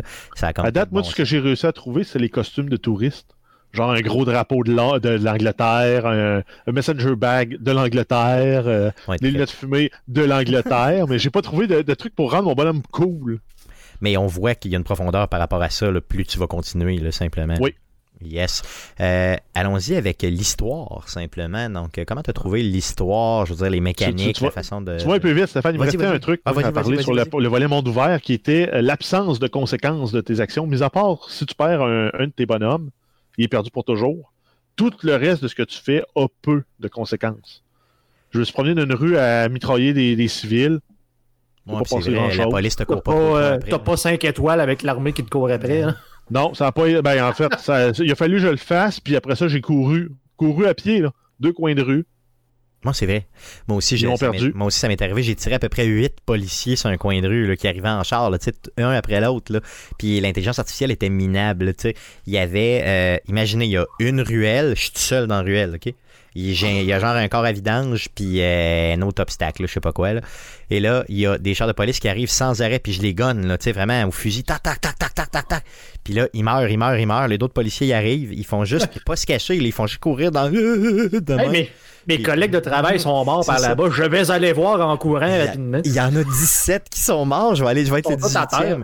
Et là, euh, après, quand je les ai tous tués, ben, je fais juste sortir de la ruelle. Puis effectivement, comme Jeff vient de le dire, je pars à courir, je fais deux coins de rue, puis hop, plus rien. Je comprends que j'étais au début du jeu, puis c'était des petits policiers, entre guillemets, de, de, de, de, rue, mais j'ai quand même tué, je dis 17, j'exagère, mais peut-être une dizaine de policiers faciles dans trois véhicules différents, dont du monde à pied, là, incluant une coupe de civils à travers ça. Puis pas de conséquences, effectivement. Le fait aussi de se promener en auto super vite, puis de tout tout arraché sur parce que tout s'arrache ou à peu près là, les poteaux dans la rue n'importe quoi euh, ça donne aucune conséquence aussi. Tu frappes des piétons n'importe quoi tout le monde s'en fout. Je l'ai fait devant la police puis ben, justement ça j'allais dire tu pirates une, voiture une voiture de de, de, Albion de la police. Ils vont aller dans le clos puis c'est tout. Euh, tu le rentres dedans en char face à face. Ils vont juste continuer leur chemin. Ça c'est un peu là le, le truc qui manque qui manque pour vraiment fermer la crédibilité du monde. Mis à part, parce que le reste est hot, là. Oui, non, tout à fait. Le reste, il flash en maudit. Euh, pour ce qui est de, l'entrée dans le jeu, donc la main mission, les side missions et tout ça, euh, quelle a été ton, impression par rapport à ça, Jeff? Je veux dire, euh, est-ce que l'histoire de base, l'espèce de, revirement dès le début qu'on vient d'expliquer, qui est un mini spoiler, mais qui se vit dans les vraiment 10 premières minutes du jeu. Euh, est-ce que ça t'a surpris ou c'est quelque chose que tu t'attendais? Ben, en fait, c'est la mécanique qu'on a dans tous les jeux de genre-là. C'est une suite, c'est le troisième de la, série. On s'entend, DeadSec est rendu big, là. ils sont plus juste à Chicago, ils sont plus juste à San Francisco, ils sont rendus planétaires. Mais là, ça prenait de quoi pour te ramener au niveau un peu de TQ. Fait qu'en ayant cet événement-là, que tu commences, il te présente certaines mécaniques, le volet tutorial du jeu était là-dedans aussi en grande partie. Puis là, ben, t'essayes de faire de quoi, t'échoues, ton personnage meurt. Ben là, ça vient un peu de te montrer aussi les conséquences de, ben, tu perds ton personnage, puis tu peux plus jamais le revoir, tu le reverras plus jamais. Hmm. C'est la façon que c'était amené, c'était très prévisible. Par contre, ben, en fait, ce qu'ils ont amené, c'était prévisible. comment ils l'ont fait, ça me rappelait un peu le, le, la passe dans V for Vendetta, là, quand justement il décide qu'il va faire péter le Parlement. Oui, moi aussi, ça m'a, ça m'a vraiment fait Ça m'a vraiment fait, ça. ça m'a vraiment donné ce feeling-là. Puis en même temps, c'est un peu, juste un peu ça. Là, on vit dans une dystopie où c'est une compagnie privée qui fait la police. Euh, des gros parallèles à faire aussi avec la perte de vie privée, des, euh, de, de l'information centralisée, contrôlée par une poignée de gens. Puis après ça, ben, ton personnage meurt, puis toi, tu recommences, c'est un, un Joe Blow dans la rue qui est comme recruté en comme le, le, la lifeline, là, donc la, la, la, la, chance de la dernière, la dernière chance en fait possible pour sauver l'organisation, parce qu'il reste juste une autre personne qui est cachée, puis elle peut pas, elle peut pas sortir pour repartir le, le mouvement. Puis là, ben, ton bonhomme, c'est l'élu en quelque part pour repartir euh, tout ça et j'ai pris une alcoolique qui est comme ça, comme ça, qui, qui, est comme ça le défi, comme ça la qualité dans Moi, je pense que c'est un prof d'anglais que j'ai pris. Je sais même pas c'est quoi ses skills. Je vais même pas checker. C'est marqué vraiment heavy drinker dans le fond, puis euh, peut, euh, peut, soutenir l'alcool, c'est terminé. Euh, je te dirais que moi, j'ai pas trouvé ça sensationnel comme début, mais je l'ai trouvé efficace, le début du jeu. Oui, exact. C'est ça. La seule chose qui m'a vraiment, vraiment écœuré, là, OK? Euh, quand tu choisis ton opérative, là, donc ton premier personnage, et là, le tutoriel continue dans lequel tu vas euh, trouver un peu des méthodes. On va te présenter des méthodes de combat là, dans un ring. Et là, là mon ami, c'était tellement mal fait, c'est hallucinant. Tu sais, t'arrives sur le coin d'un genre de ring qui est là, et là, il y a une coupure, une coupure sec, sec, sec. Là. Et là, boum, t'es dans le ring. Là, tu fais une coupe de coups avec la personne. Tu sais pas trop, là, à un moment donné, hop, ça arrête ça coupe, ah ça ouais. revient. Mais ouais, t'as des grosses coupures. C'est vrai, ça, au début, là, les grosses coupures avec un écran gris oh qui oui. dure quasiment 3 secondes. Puis là, whoop, après ça, tu t'enchaînes à la scène suivante. C'est ça, c'était très, très. Euh, ça manquait de fini, là, honnêtement, ce bout-là. J'ose espérer qu'avec la patch Day One, on va régler ce type de petits euh, problèmes. Ben, je sais pas s'il va en avoir une. Ben, je sais pas. Ben, D'habitude, il y en a une, là, donc j'espère. Ouais, très souvent, il y en a une au jour 1, là, on va le savoir dans deux jours. Ouais, ça faisait cheap un peu, là, honnêtement, ce bout-là. Euh, sinon, euh, au, au, niveau de la mission, d'autres choses à dire ou euh, side mission? Ben, l'histoire principale, je suis pas assez avancé pour ouais. pouvoir vraiment me prononcer. Là. On, on, commence un peu à aller creuser. Là. J'ai ils ont comme découvert dans l'histoire c'est qui qui sera en arrière du coup là, parce que je me souviens plus c'était c'est quoi le, le, nom de l'espèce d'organisme d'organisation là euh, celui qui le secrète des zéros là comment il s'appelle euh, ben, c'est ça des zéros ouais c'est ça ben, en tout cas il, il, il, parle justement du, du, du jour zéro là, considérant que lui, il veut un nouvel ordre, entre guillemets, là, pour Londres, là, puis euh, de là, là, en tout cas, on sait qu'on connaît pas ouais, trop ses motivations. Zero Day, là, là tu te rends compte qu'il a manipulé des gens qui, ça faisait leur affaire que ça pète, puis aussi de framer DeadSec. Moi, c'est là que je suis rendu dans Oui, tout à fait. Moi aussi, je suis là. Mais là, tu sais, il y a déjà des... des on, on, voit là, que c'est très, très profond. Là. Donc, la police est impliquée, euh, le, le, politique est impliqué là-dedans aussi, la mafia est dans aussi le coup. La fameuse compagnie euh, Albion aussi a peut-être de quoi jouer là-dedans. Donc, il y a des, des passes de trafic humain aussi là-dedans, là, avec... Euh, en tout cas, moi, je suis rendu là-dedans, là, puis c'est assez... Uh, c'est rough, là, honnêtement. c'est Mais ça, ça, jouait dans ces trames-là aussi, dans, dans le premier Watch Dogs. On se souvient, là. Oh, oui. Donc, on le 2, je l'ai pas joué assez pour vraiment me prononcer. Là. Hum. Mais, euh... On reste dans les, vraiment dans les mêmes eaux. Là. Euh, pour ce qui est de la, des missions, ok, moi ce que j'aimais pas dans euh, Watch Dogs 2, qu'on avait peut-être un peu moins dans le premier, mais dans le deuxième, on avait exagéré là-dessus, et là, dans le troisième, j'ai retrouvé cet élément-là que j'aime pas, mais que j'aime moins. C'est vraiment le fait d'aller faire des, euh, des circuits, là, tu sais, donc tu as, mettons exemple, une source d'électricité, et là, il faut que tu amènes des circuits électriques jusqu'à un certain endroit. Et euh, des fois, ça devient très complexe. J'ai l'impression comme de. C'est pas, pas compliqué, c'est juste long à faire. J'ai vraiment l'impression de. Les genres de puzzle de hacking. Là? Ouais, c'est ça. J'aime pas ça, faire ça, moi. J'aime pas ça. Et ben, euh, le jeu, il y en a beaucoup dedans. Ben, une- ben, je n'ai pas eu tant que ça. À part à moi, souvent, ce que j'ai vu, c'est qu'il faut que tu ailles physiquement activer une Switch. Mhm. Puis là, ça active un signal au complet, c'est pas si pire. Mais euh, comme le- au début, début, quand tu veux débloquer le- l'espèce de cachette secrète des, euh, de DeadSec dans le bar, là, tu as plusieurs circuits à, Ouais. à activer pour, après ça, les tourner dans le bon sens pour compléter le circuit pour ouvrir la porte. Regarde, juste avant l'enregistrement. C'est des mécaniques de jeu qui sont louches. Ben, c'est pas louche, c'est Ben, long. C'est Je long. dirais pas louche, mais ça, c'est- ça pourrait être mieux. Je C'est comme une mécanique là. facile. là. Ouais, mais c'est ça, je viens d'en faire une, là. là. J'étais dans un manoir, un gros, gros manoir, là. Et là, euh, t'as à peu près, je te, je te jure, t'as facilement 25 switches. Euh, et là, tu sais, quand les, des tournes de bord, ben, l'électricité avance, tout ça, puis là, des fois, bon, tu te trompes, faut que tu reviennes, puis ah, là, c'était tannant, c'était beaucoup, beaucoup trop élaboré pour quelque chose qui est simple, mais qui est juste chiant à faire, tu sais. Il aurait pas à mettre 4 des Switch, puis ça aurait été bien correct, là. Euh, il y avait même pas d'ennemis, de toute façon, dans ce coin-là. Il y avait rien, tu sais. Je veux dire, pourquoi me faire glander à ce point-là? Ouais, hein, mais- en 4, mais il faut aussi que tu te caches des ennemis. Ça, ça devient intéressant. Bon, exactement. Tu sais, dans le fond, quand tu mixes les deux, là, j'avais juste un drone. Je me promène. J'ai euh, 25 switches à switcher. Puis il n'y a aucun ennemi, il n'y a rien. C'est juste un casse-tête plate. Donc, euh, Mais un ça, truc, euh, un truc que, que là, je, l'avais remarqué quand je n'ai parlé, mais là, je n'ai pas parlé euh, quand je l'ai joué, mais je n'ai pas parlé. Mais partout où tu as un puzzle qui se fait, admettons, avec euh, la fameuse araignée robotisée, si tu l'as pas d'équipé dans ton loadout, si tu l'as pas débloqué, il y a tout le temps une distributrice d'araignées de CTOS juste à côté. Oui. Ou tu peux en buster une. Il y en a une, exemple, sur une étagère qui est désactivée, que tu peux activer. Exact. C'est ça. Fait que toutes les fois où il y a un puzzle où tu as besoin d'avoir le skill, il te donne l'araignée que finalement, même si tu n'as pas le skill, c'est pas grave. Ça, je trouve ça un peu, un peu plate. Parce que moi, je me dis, j'ai investi dans mon araignée pour qu'elle soit bonne. Puis finalement, ben, je pourrais ne pas prendre ce skill-là, je pourrais prendre d'autres skills.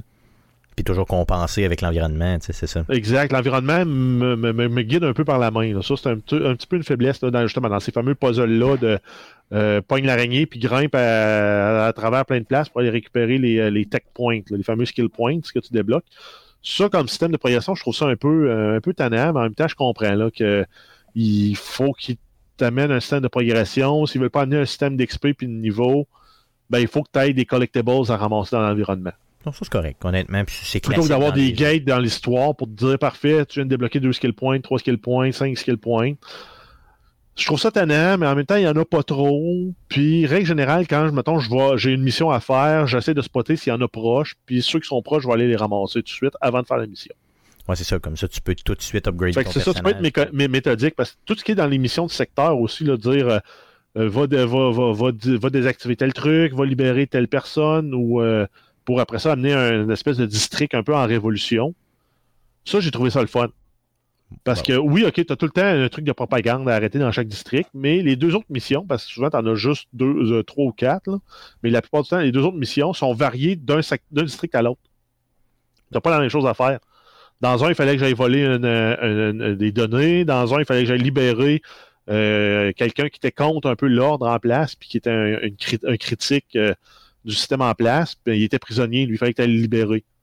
Ok, tu vois, moi, j'ai Ben, pas exploré euh, ben, ben cette section-là. là. J'ai plus avancé l'histoire de base, là, simplement. là. Parce que en fait, hein, ça, ça, ça devient un peu la gate pour débloquer les skills aussi. Parce qu'une fois que tu as investi un certain nombre de tech points dans ton, dans ton, dans ton, dans ton arbre de talent, certains niveaux bloquent après, puis il faut, ils disent Ah, ben, il faut que tu ailles deux ou trois districts en, en révolution pour pouvoir, euh, en contestation, pour pouvoir avancer dans tes skills. C'est ça, exactement. Donc, tu vois, moi, j'ai pas expérimenté ça pantoute. là. J'ai vraiment seulement clenché l'histoire de base. Puis honnêtement, c'est relativement facile d'avancer rapidement euh, dans le jeu là, au niveau de l'histoire de base sans faire ces mécaniques-là euh, qui sont très, euh, tu sais, mettons, euh, représentatives d'Ubisoft, là, on s'entend. Ouais, exact. C'est le genre de mission qu'on est habitué de voir dans Ubisoft. là. Dans les Assassin's Creed, c'est tu montes en haut d'une tour, puis tu surveilles la tour, puis là, tu débloques le, le secteur, ça te débloque des missions. Mais dans lui, c'est ça. T'en as, t'en as deux, trois, quatre par secteur, puis ils sont variés. Donc, c'est une, une loop, une game loop qui est pas trop désagréable à faire. Non, c'est ça, ils ont compris qu'il fallait qu'ils varient la patente. Puis, euh, exact. Ça, ça, j'aime ça. Oh oui, ça fonctionne très très bien. Euh, J'ai hâte justement d'y rejouer pour euh, essayer justement d'approfondir un peu plus cet aspect-là. Euh, je pense qu'on est Ouais, moi, il me rendu- Il me restait un truc, moi, en Oui. lien avec les, mu- les, les recrutements de- de- de- d'opérateurs. là. Oui. Ben, tu as ceux qui sont positifs à DedSec, les autres sont faciles à recruter. Tu leur parles dans la rue ou tu leur envoies un texte, puis après ça, tu leur parles, puis tu donnes une petite mission, puis tu règles. Mais ceux qui sont contre DedSec, tu peux les convaincre puis aller les chercher. Ça, Donc, c'est de même, moi, j'ai réussi à aller me chercher un, un, un gars de Albion. Donc, la, la fameuse police militaire. C'est, euh, tu regardes, là, il faut être débloqué dans les talents, le, le truc qui permet de voir le, prof- le profil profond d'une personne, le deep profile qu'il appelle. Puis, avec ça, tu peux voir des, des informations sur sa vie privée, genre, il aime jouer au dard, puis il cherche un partenaire de dard. Fait que là, tu te dis, je pine cette mission-là. Puis là, il dit, ah ben, d'habitude, il se, co- il se tient dans, dans tel bar. Fait que là, tu y vas au bon moment. Il est là, tu joues au dard contre lui, tu le bats. Je me dis, ah ben, c'est comme les activités, là, les passe-temps que tu avais avec euh, ton cousin dans GTA 4, mais qui, au moins, là, donne quelque chose. Puis après ça, lui, il a fallu que j'aille aussi. euh, il y avait un de ses amis là, qui attendait un traitement à l'hôpital. Puis tout ce que je lui ai à faire, c'est aller pirater le système de l'hôpital pour monter son ami dans la liste d'attente. Puis là, Là, ça, il ça était- lui il était-. Ouais, ça y plaît, puis là, il était convaincu que oui, je vais joindre DeadSec tout en étant euh, encore un employé de, de- de- de- d'Albion. Tu- tu Ça, cette mécanique-là, j'ai trouvé le fun parce que ça ajoute de la variété dans comment recruter tes, euh, tes opérateurs. Puis ça démontre euh, une certaine profondeur dans ce jeu-là que tu n'as pas nécessairement dans tous les autres jeux. euh, Ben, il y a une que- profondeur, mais en même temps, euh, le réalisme, on le laisse un peu tomber. Là. Le gars, il aurait été plus dur à convaincre que ça, normalement. Ouais, je comprends, mais là, à un moment donné, il faut, faut, faut, que, Ouais. faut que tu réussisses à avancer un peu. Puis surtout en début de jeu, il faut que tu réussisses à, recruter quand même relativement rapidement des bons, euh, des bons personnages pour être capable d'avancer. J'imagine que plus le jeu va avancer, plus ce recrutement-là va être varié ou difficile. là. Possiblement, c'est ton jamais. J'espère. C'est ça, on l'espère tous en tout cas. Euh, concernant tes impressions en général euh, du jeu, euh, Jeff, euh, pour terminer. Moi, par rapport à, à la série de Watch Dogs, là, si je le compare avec Watch Dogs lui-même, c'est le meilleur de la série. Ah, Et de fait, loin. Clairement, là. Oui, oui. Moi, j'avais bien Et de le loin premier. terme par la. La- ben, le, le premier était le fun à cause du côté un peu révolutionnaire du hacking. Oh, oui, ça c'était cool. C'était GTA avec du hacking, puis pas obligé de tirer du gun, puis tu avais aussi tout le volet un peu éthique humain, trafic humain, la drogue, qui était intéressant. Dans le deuxième, ça sentait un peu le réchauffé, avec des mécaniques qui étaient trop inspirées de ce qu'on avait dans les autres jeux en même temps d'Ubisoft. Lui, j'ai l'impression qu'il a un peu son identité. Il va chercher des éléments stealth, j'ai l'impression peut-être des éléments des vieux Assassin's Creed, là, avant le reboot qu'ils ont fait. Euh, puis on combinait ça dans une formule qui est beaucoup plus agréable à mon goût que Watch Dogs 1 et 2, puis même que beaucoup d'autres jeux d'Ubisoft qui sont sortis peut-être dans les deux dernières années. Ah oui, si on exclut, mettons, la, la, la lignée à mon goût, à mon goût des Assassin's Creed, qui elle est, est bien repartie sur sa ligne, là. Ce Watch Dogs-là, euh, je dirais c'est comme une bonne fondation pour la legacy Watch Dogs pour ce que ça va devenir plus tard. J'ai même pensé euh, peut-être faire le move vers la Season Pass éventuellement pour euh, retrouver le protagoniste du premier, parce que dans la Season Pass, c'est ce qu'on nous euh, vend. là. On n'a pas, on Mais, euh, trop de Dans détails. la au version t'as, la Season Pass. C'est-tu vrai? Ah oui, je l'ai déjà. Ah bon, Ouais. ben, merveilleux. Donc, je vais essayer, je vais, je vais- c'est sûr que je vais le rejoindre encore pour au moins jouer le protagoniste du premier, là, Eden Pierce, qui s'appelait, qui, Ouais. était, qui était là, et ce personnage-là d'aplomb là, pour moi. Euh, J'aimerais ça le jouer dans, dans, dans ce- cet univers-là, et on nous promet qu'on va être capable de le faire, et tu viens de me dire que j'ai déjà la Season Pass. Oh Exact. yeah! Oh yeah! Oh yeah! Euh, est-ce que tu as eu des bugs en jeu, euh, je veux dire, au niveau de l'appréciation générale? Il faut parler un peu de bugs, hein, on n'a pas le choix. Là, dans des jeux Ben, ouverts comme ça, il y en a souvent. J'ai eu des bugs, c'est pas des deal breakers, par exemple. Il y en a un, c'était dans une cutscene, là, il y a des problèmes de modèle, là, genre, euh, il y a une réunion, là, puis il y a un bonhomme qui est dos en réunion. Euh, Il y a deux bonhommes qui sont comme enlacés, un dans l'autre, pas euh, un après l'autre, vraiment un dans l'autre, à l'intérieur d'un meuble avec juste le tronc qui sort. Ça, ça fait juste drôle. C'est quand même drôle. Après ça, à un moment donné, j'arrive à, la fin d'une mission, je me dis parfait, je vais prendre le bateau pour m'en aller. Je saute dans le bateau, je passe à travers. Flouc, Ok. Je tombe dans l'eau. Puis après ça, je me dis, ben, je vais ressortir, puis je vais essayer de pirater le bateau. Je le pirate, je le pirate, je le pirate, je le pirate, là, euh, faire avancer, faire tourner, faire reculer. Il bouge pas. Mais mon hack marche. Là, Ok. j'ai trouvé ça un peu, un peu weird. Je sais pas si les bateaux sont supposés être fonctionnels, mais il y a des bateaux, je suis allé dans l'eau, je suis pas mort. Fait que je me dis, on doit pouvoir se promener en bateau dans ce jeu-là, mais Oui, je me suis promené en bateau. Moi, j'ai. ça reste à voir. oui, non, ça va Et bien. sinon, ben, euh, j'étais allé voir justement dans la shop parce que vraiment, in-game, tu as accès à la shop. Puis tu as aussi euh, une des monnaies premium pour des boosts. Euh, un paquet de- paquet de- d'éléments de, customisation aussi qui peuvent être achetés. Puis quand je suis sorti de la shop, le jeu a craché. C'est là que je Bon. suis allé me coucher hier. Mais Ben, moi aussi. c'est ça, c'est pas, pas deal breaker, mais c'est pas parfait. là. Moi, j'ai eu un crash justement en, en- en achetant quelque chose euh, à un de mes personnages. euh, aussi en sortant le jeu complètement figé. Mais là, bon, je veux dire, une fois là, dans mes trois heures de jeu. Sinon, moi aussi, j'ai eu quelques petits bugs là, au niveau d'un personnage, exemple, qui est assis sur un divan. Tu vois juste sa tête puis sa main avec sa bière dans sa main. là. mais euh, il n'y a pas de corps, tu sais, c'est, le divan. Donc, tu sais, c'était loin d'être grave euh, au sens où ça a vraiment pas brisé une mission ou quoi que ce soit. Mais pour le reste, le jeu, euh, je veux dire, il était, il était correct. Là. Je veux dire, c'est, pas. euh, euh, ce qui m'a le plus agacé, c'est ce qu'on disait tantôt, là, des fois, c'est d'avoir des, des, des transitions qui sont.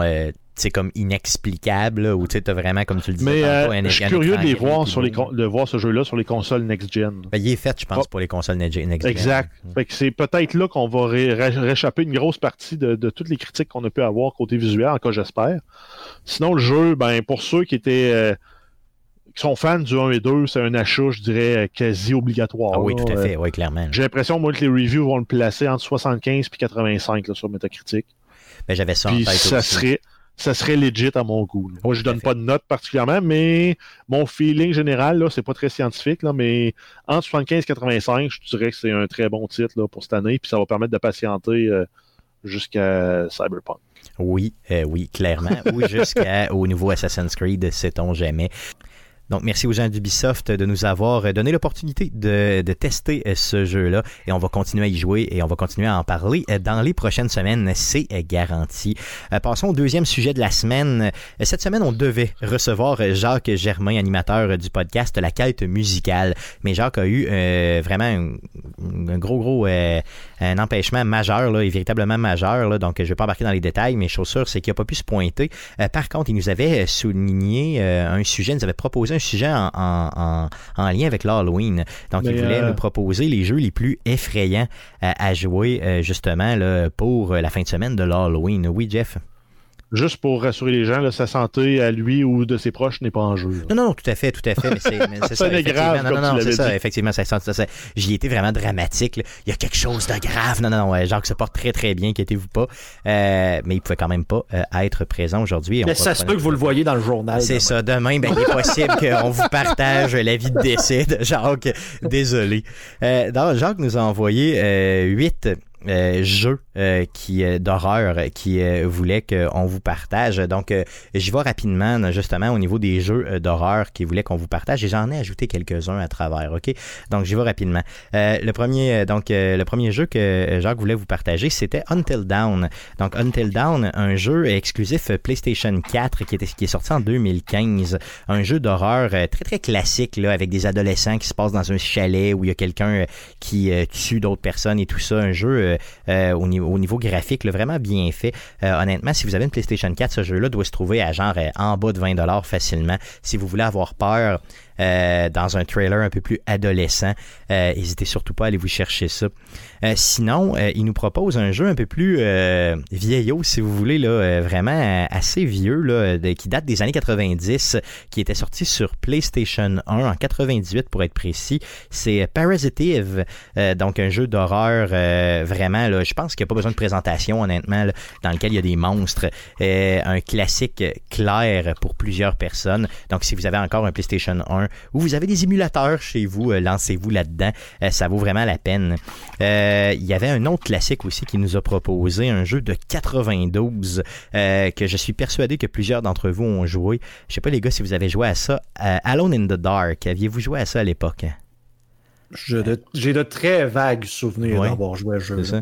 Un jeu euh, vraiment là, d'horreur très très classique, là, euh, inspiré là, vraiment de- du monde de H.P. Lovecraft. Euh, un jeu, euh, ma foi, euh, et ne pas vous mélanger avec les multiples jeux qui ont sorti. Il y en a sorti sept des jeux dans cette série-là, et c'est pas tous des succès, ok? Le pas- premier, le premier hot, là. Excuse-moi, c'est c'est pas le premier jeu de ce style-là qui est sorti là, un peu où on voyait du, à la Resident Evil, là, le, le genre de, de bonhomme en 3D, mais dans un environnement fixe, là, comme des corridors. là, je- De mémoire, c'est clairement ça, oui. Euh, puis c'est, l'histoire était tout à fait épeurante. Là, je suis pas sûr que ça a super bien vieilli. Là, moi, j'en ai des très bons souvenirs. Mais si vous avez un peu d'imagination et si vous avez euh, encore un vieux PC, euh, n'hésitez pas à jouer à ça, Alone in the Dark, euh, le classique de 92. Euh, un autre jeu classique des années 90. Si on est vraiment dans la nostalgie ici, Fantasmagoria. je pense que tout le monde a joué à ça avec les quoi, les 7 CD qu'il y avait à l'époque pour installer le jeu. donc un ah, succès de Seria. C'est jeu avec un genre de narrateur bizarre. Non, c'était fait avec du vrai monde à l'époque. C'était des vraies séquences vidéo dans le jeu. Ouais, mais c'est ça. C'est ça. Puis t'avais avais de la narration, je crois, dans ce jeu-là. C'était Seria qui faisait ça, donc un bon vieux classique des années 90, sorti en 95 sur PC à l'époque. Je me souviens que ce jeu-là, quand je l'avais vu dans les années 90, m'avait tout à fait renversé. Je ne pensais pas qu'un jeu vidéo pouvait être aussi bien fait. C'était de la vidéo, clairement.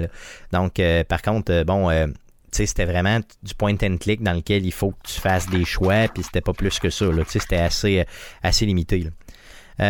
Sinon, un jeu que j'ai joué, mais que moi j'ai pas apprécié, mais qui était définitivement là, un jeu d'horreur à souligner, Condemned 2.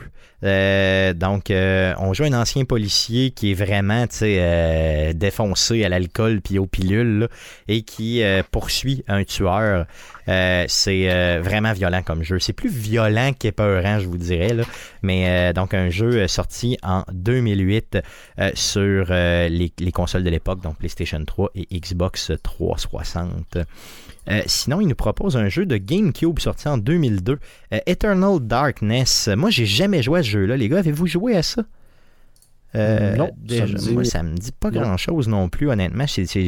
J'aurais aimé que Jacques soit là, malgré son décès imminent, pour nous en, nous en parler.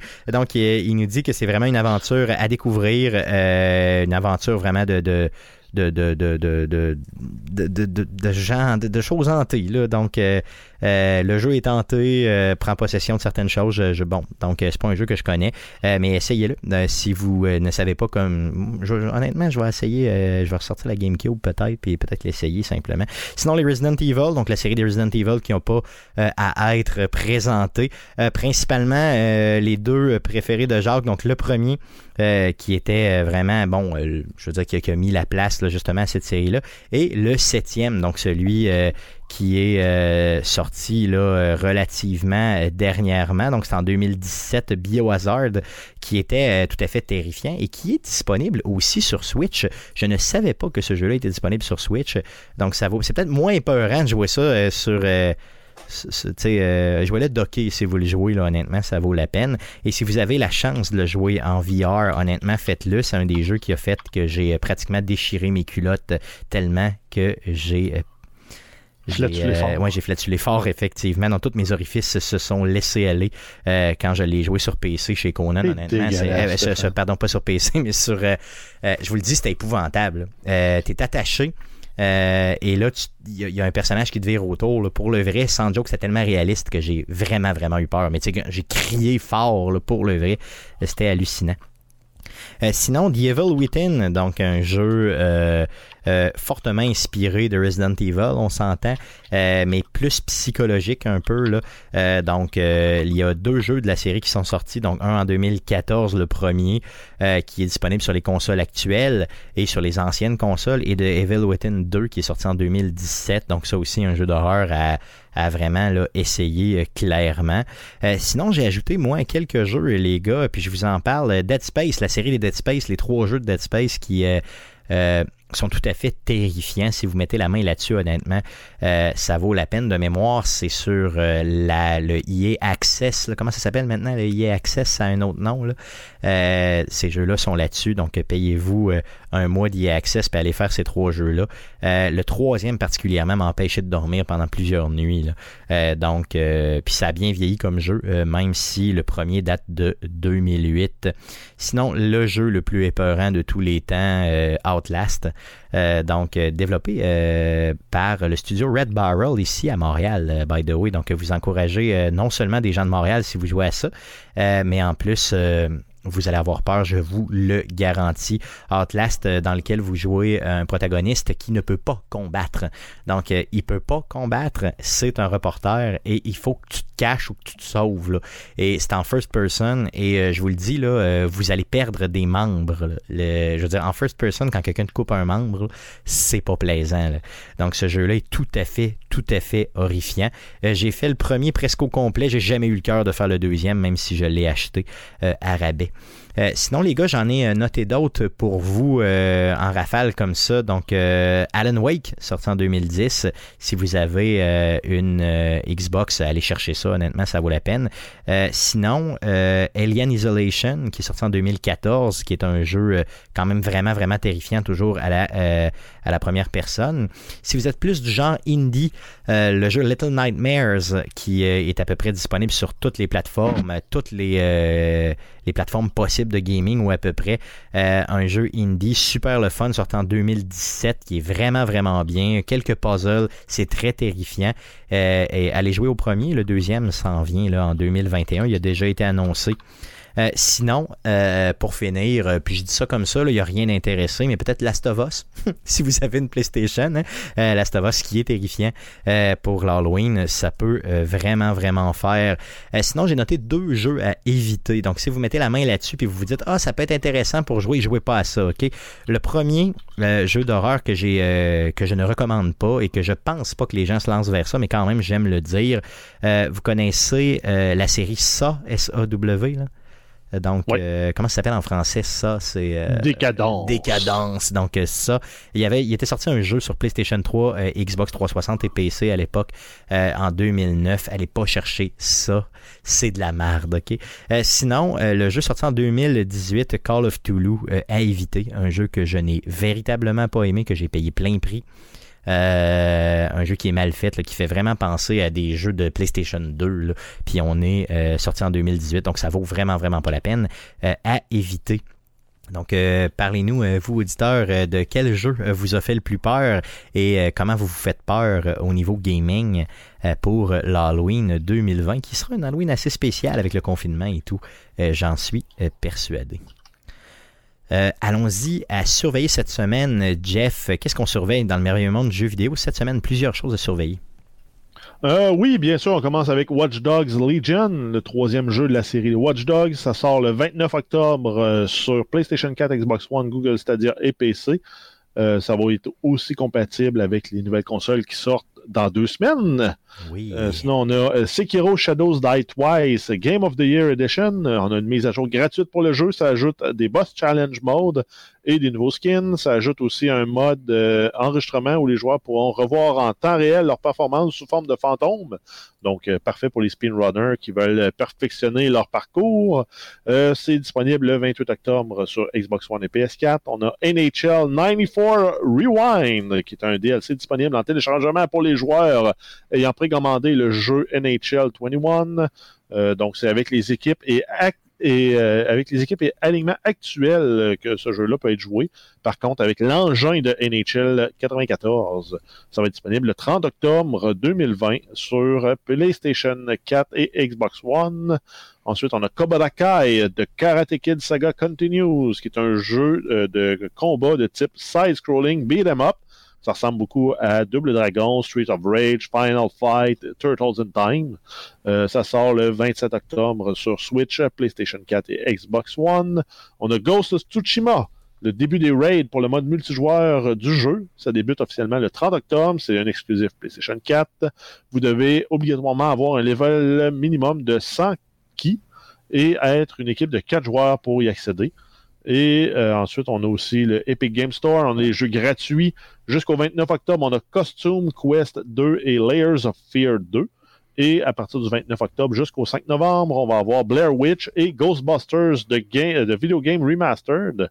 On a également la vente d'Halloween 2020. Euh, euh, plusieurs jeux sont impactés par ces rabais-là.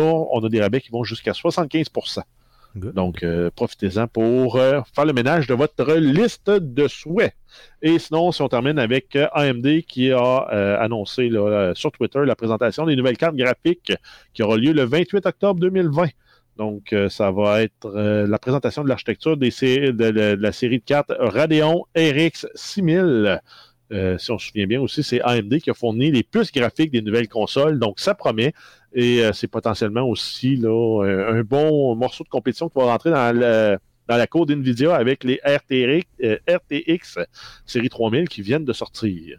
Guillaume, est-ce que tu vas surveiller ça avec attention euh, Ah, moi, justement? c'est sûr, parce que, tu sais, on avait parlé que Nvidia, apparemment, allait botter des culs et tout, et tout, et tout. Puis finalement, ça n'a pas nécessairement été le cas autant qu'on pensait. Puis, avec les dernières rumeurs, on, euh, AMD serait, en- serait plus fort que prévu.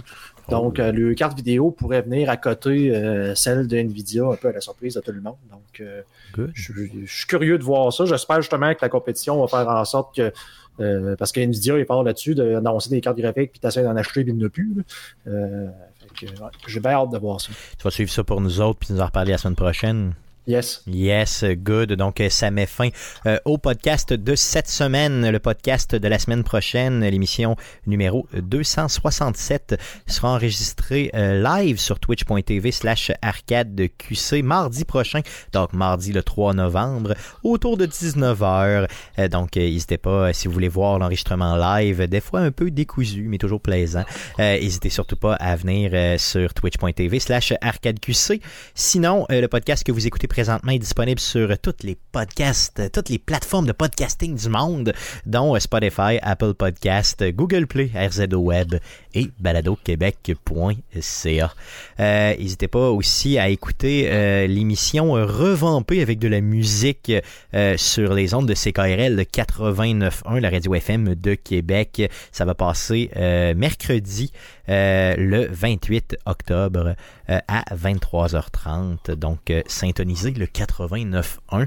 Euh, vous pouvez toujours aussi aller sur la page web de CKRL euh, et sélectionner l'émission Arcade Québec et euh, télécharger le tout si vous n'êtes pas disponible à 23h30. Vous entendrez le même podcast, mais avec des contenus musicaux ajoutés. N'hésitez pas à nous suivre sur nos différents euh, réseaux sociaux et euh, abonnez-vous à notre chaîne YouTube. Vous allez sur YouTube, vous faites une petite recherche avec Arcade Québec et vous nous donnez de l'amour, puis on aime ça en motadi. Merci les gars d'avoir été là encore une fois cette semaine euh, pour entertainer nos auditeurs. Merci à vous, auditeurs, d'avoir été là cette semaine encore une fois et revenez-nous la semaine prochaine pour l'enregistrement du podcast 267. Merci, salut.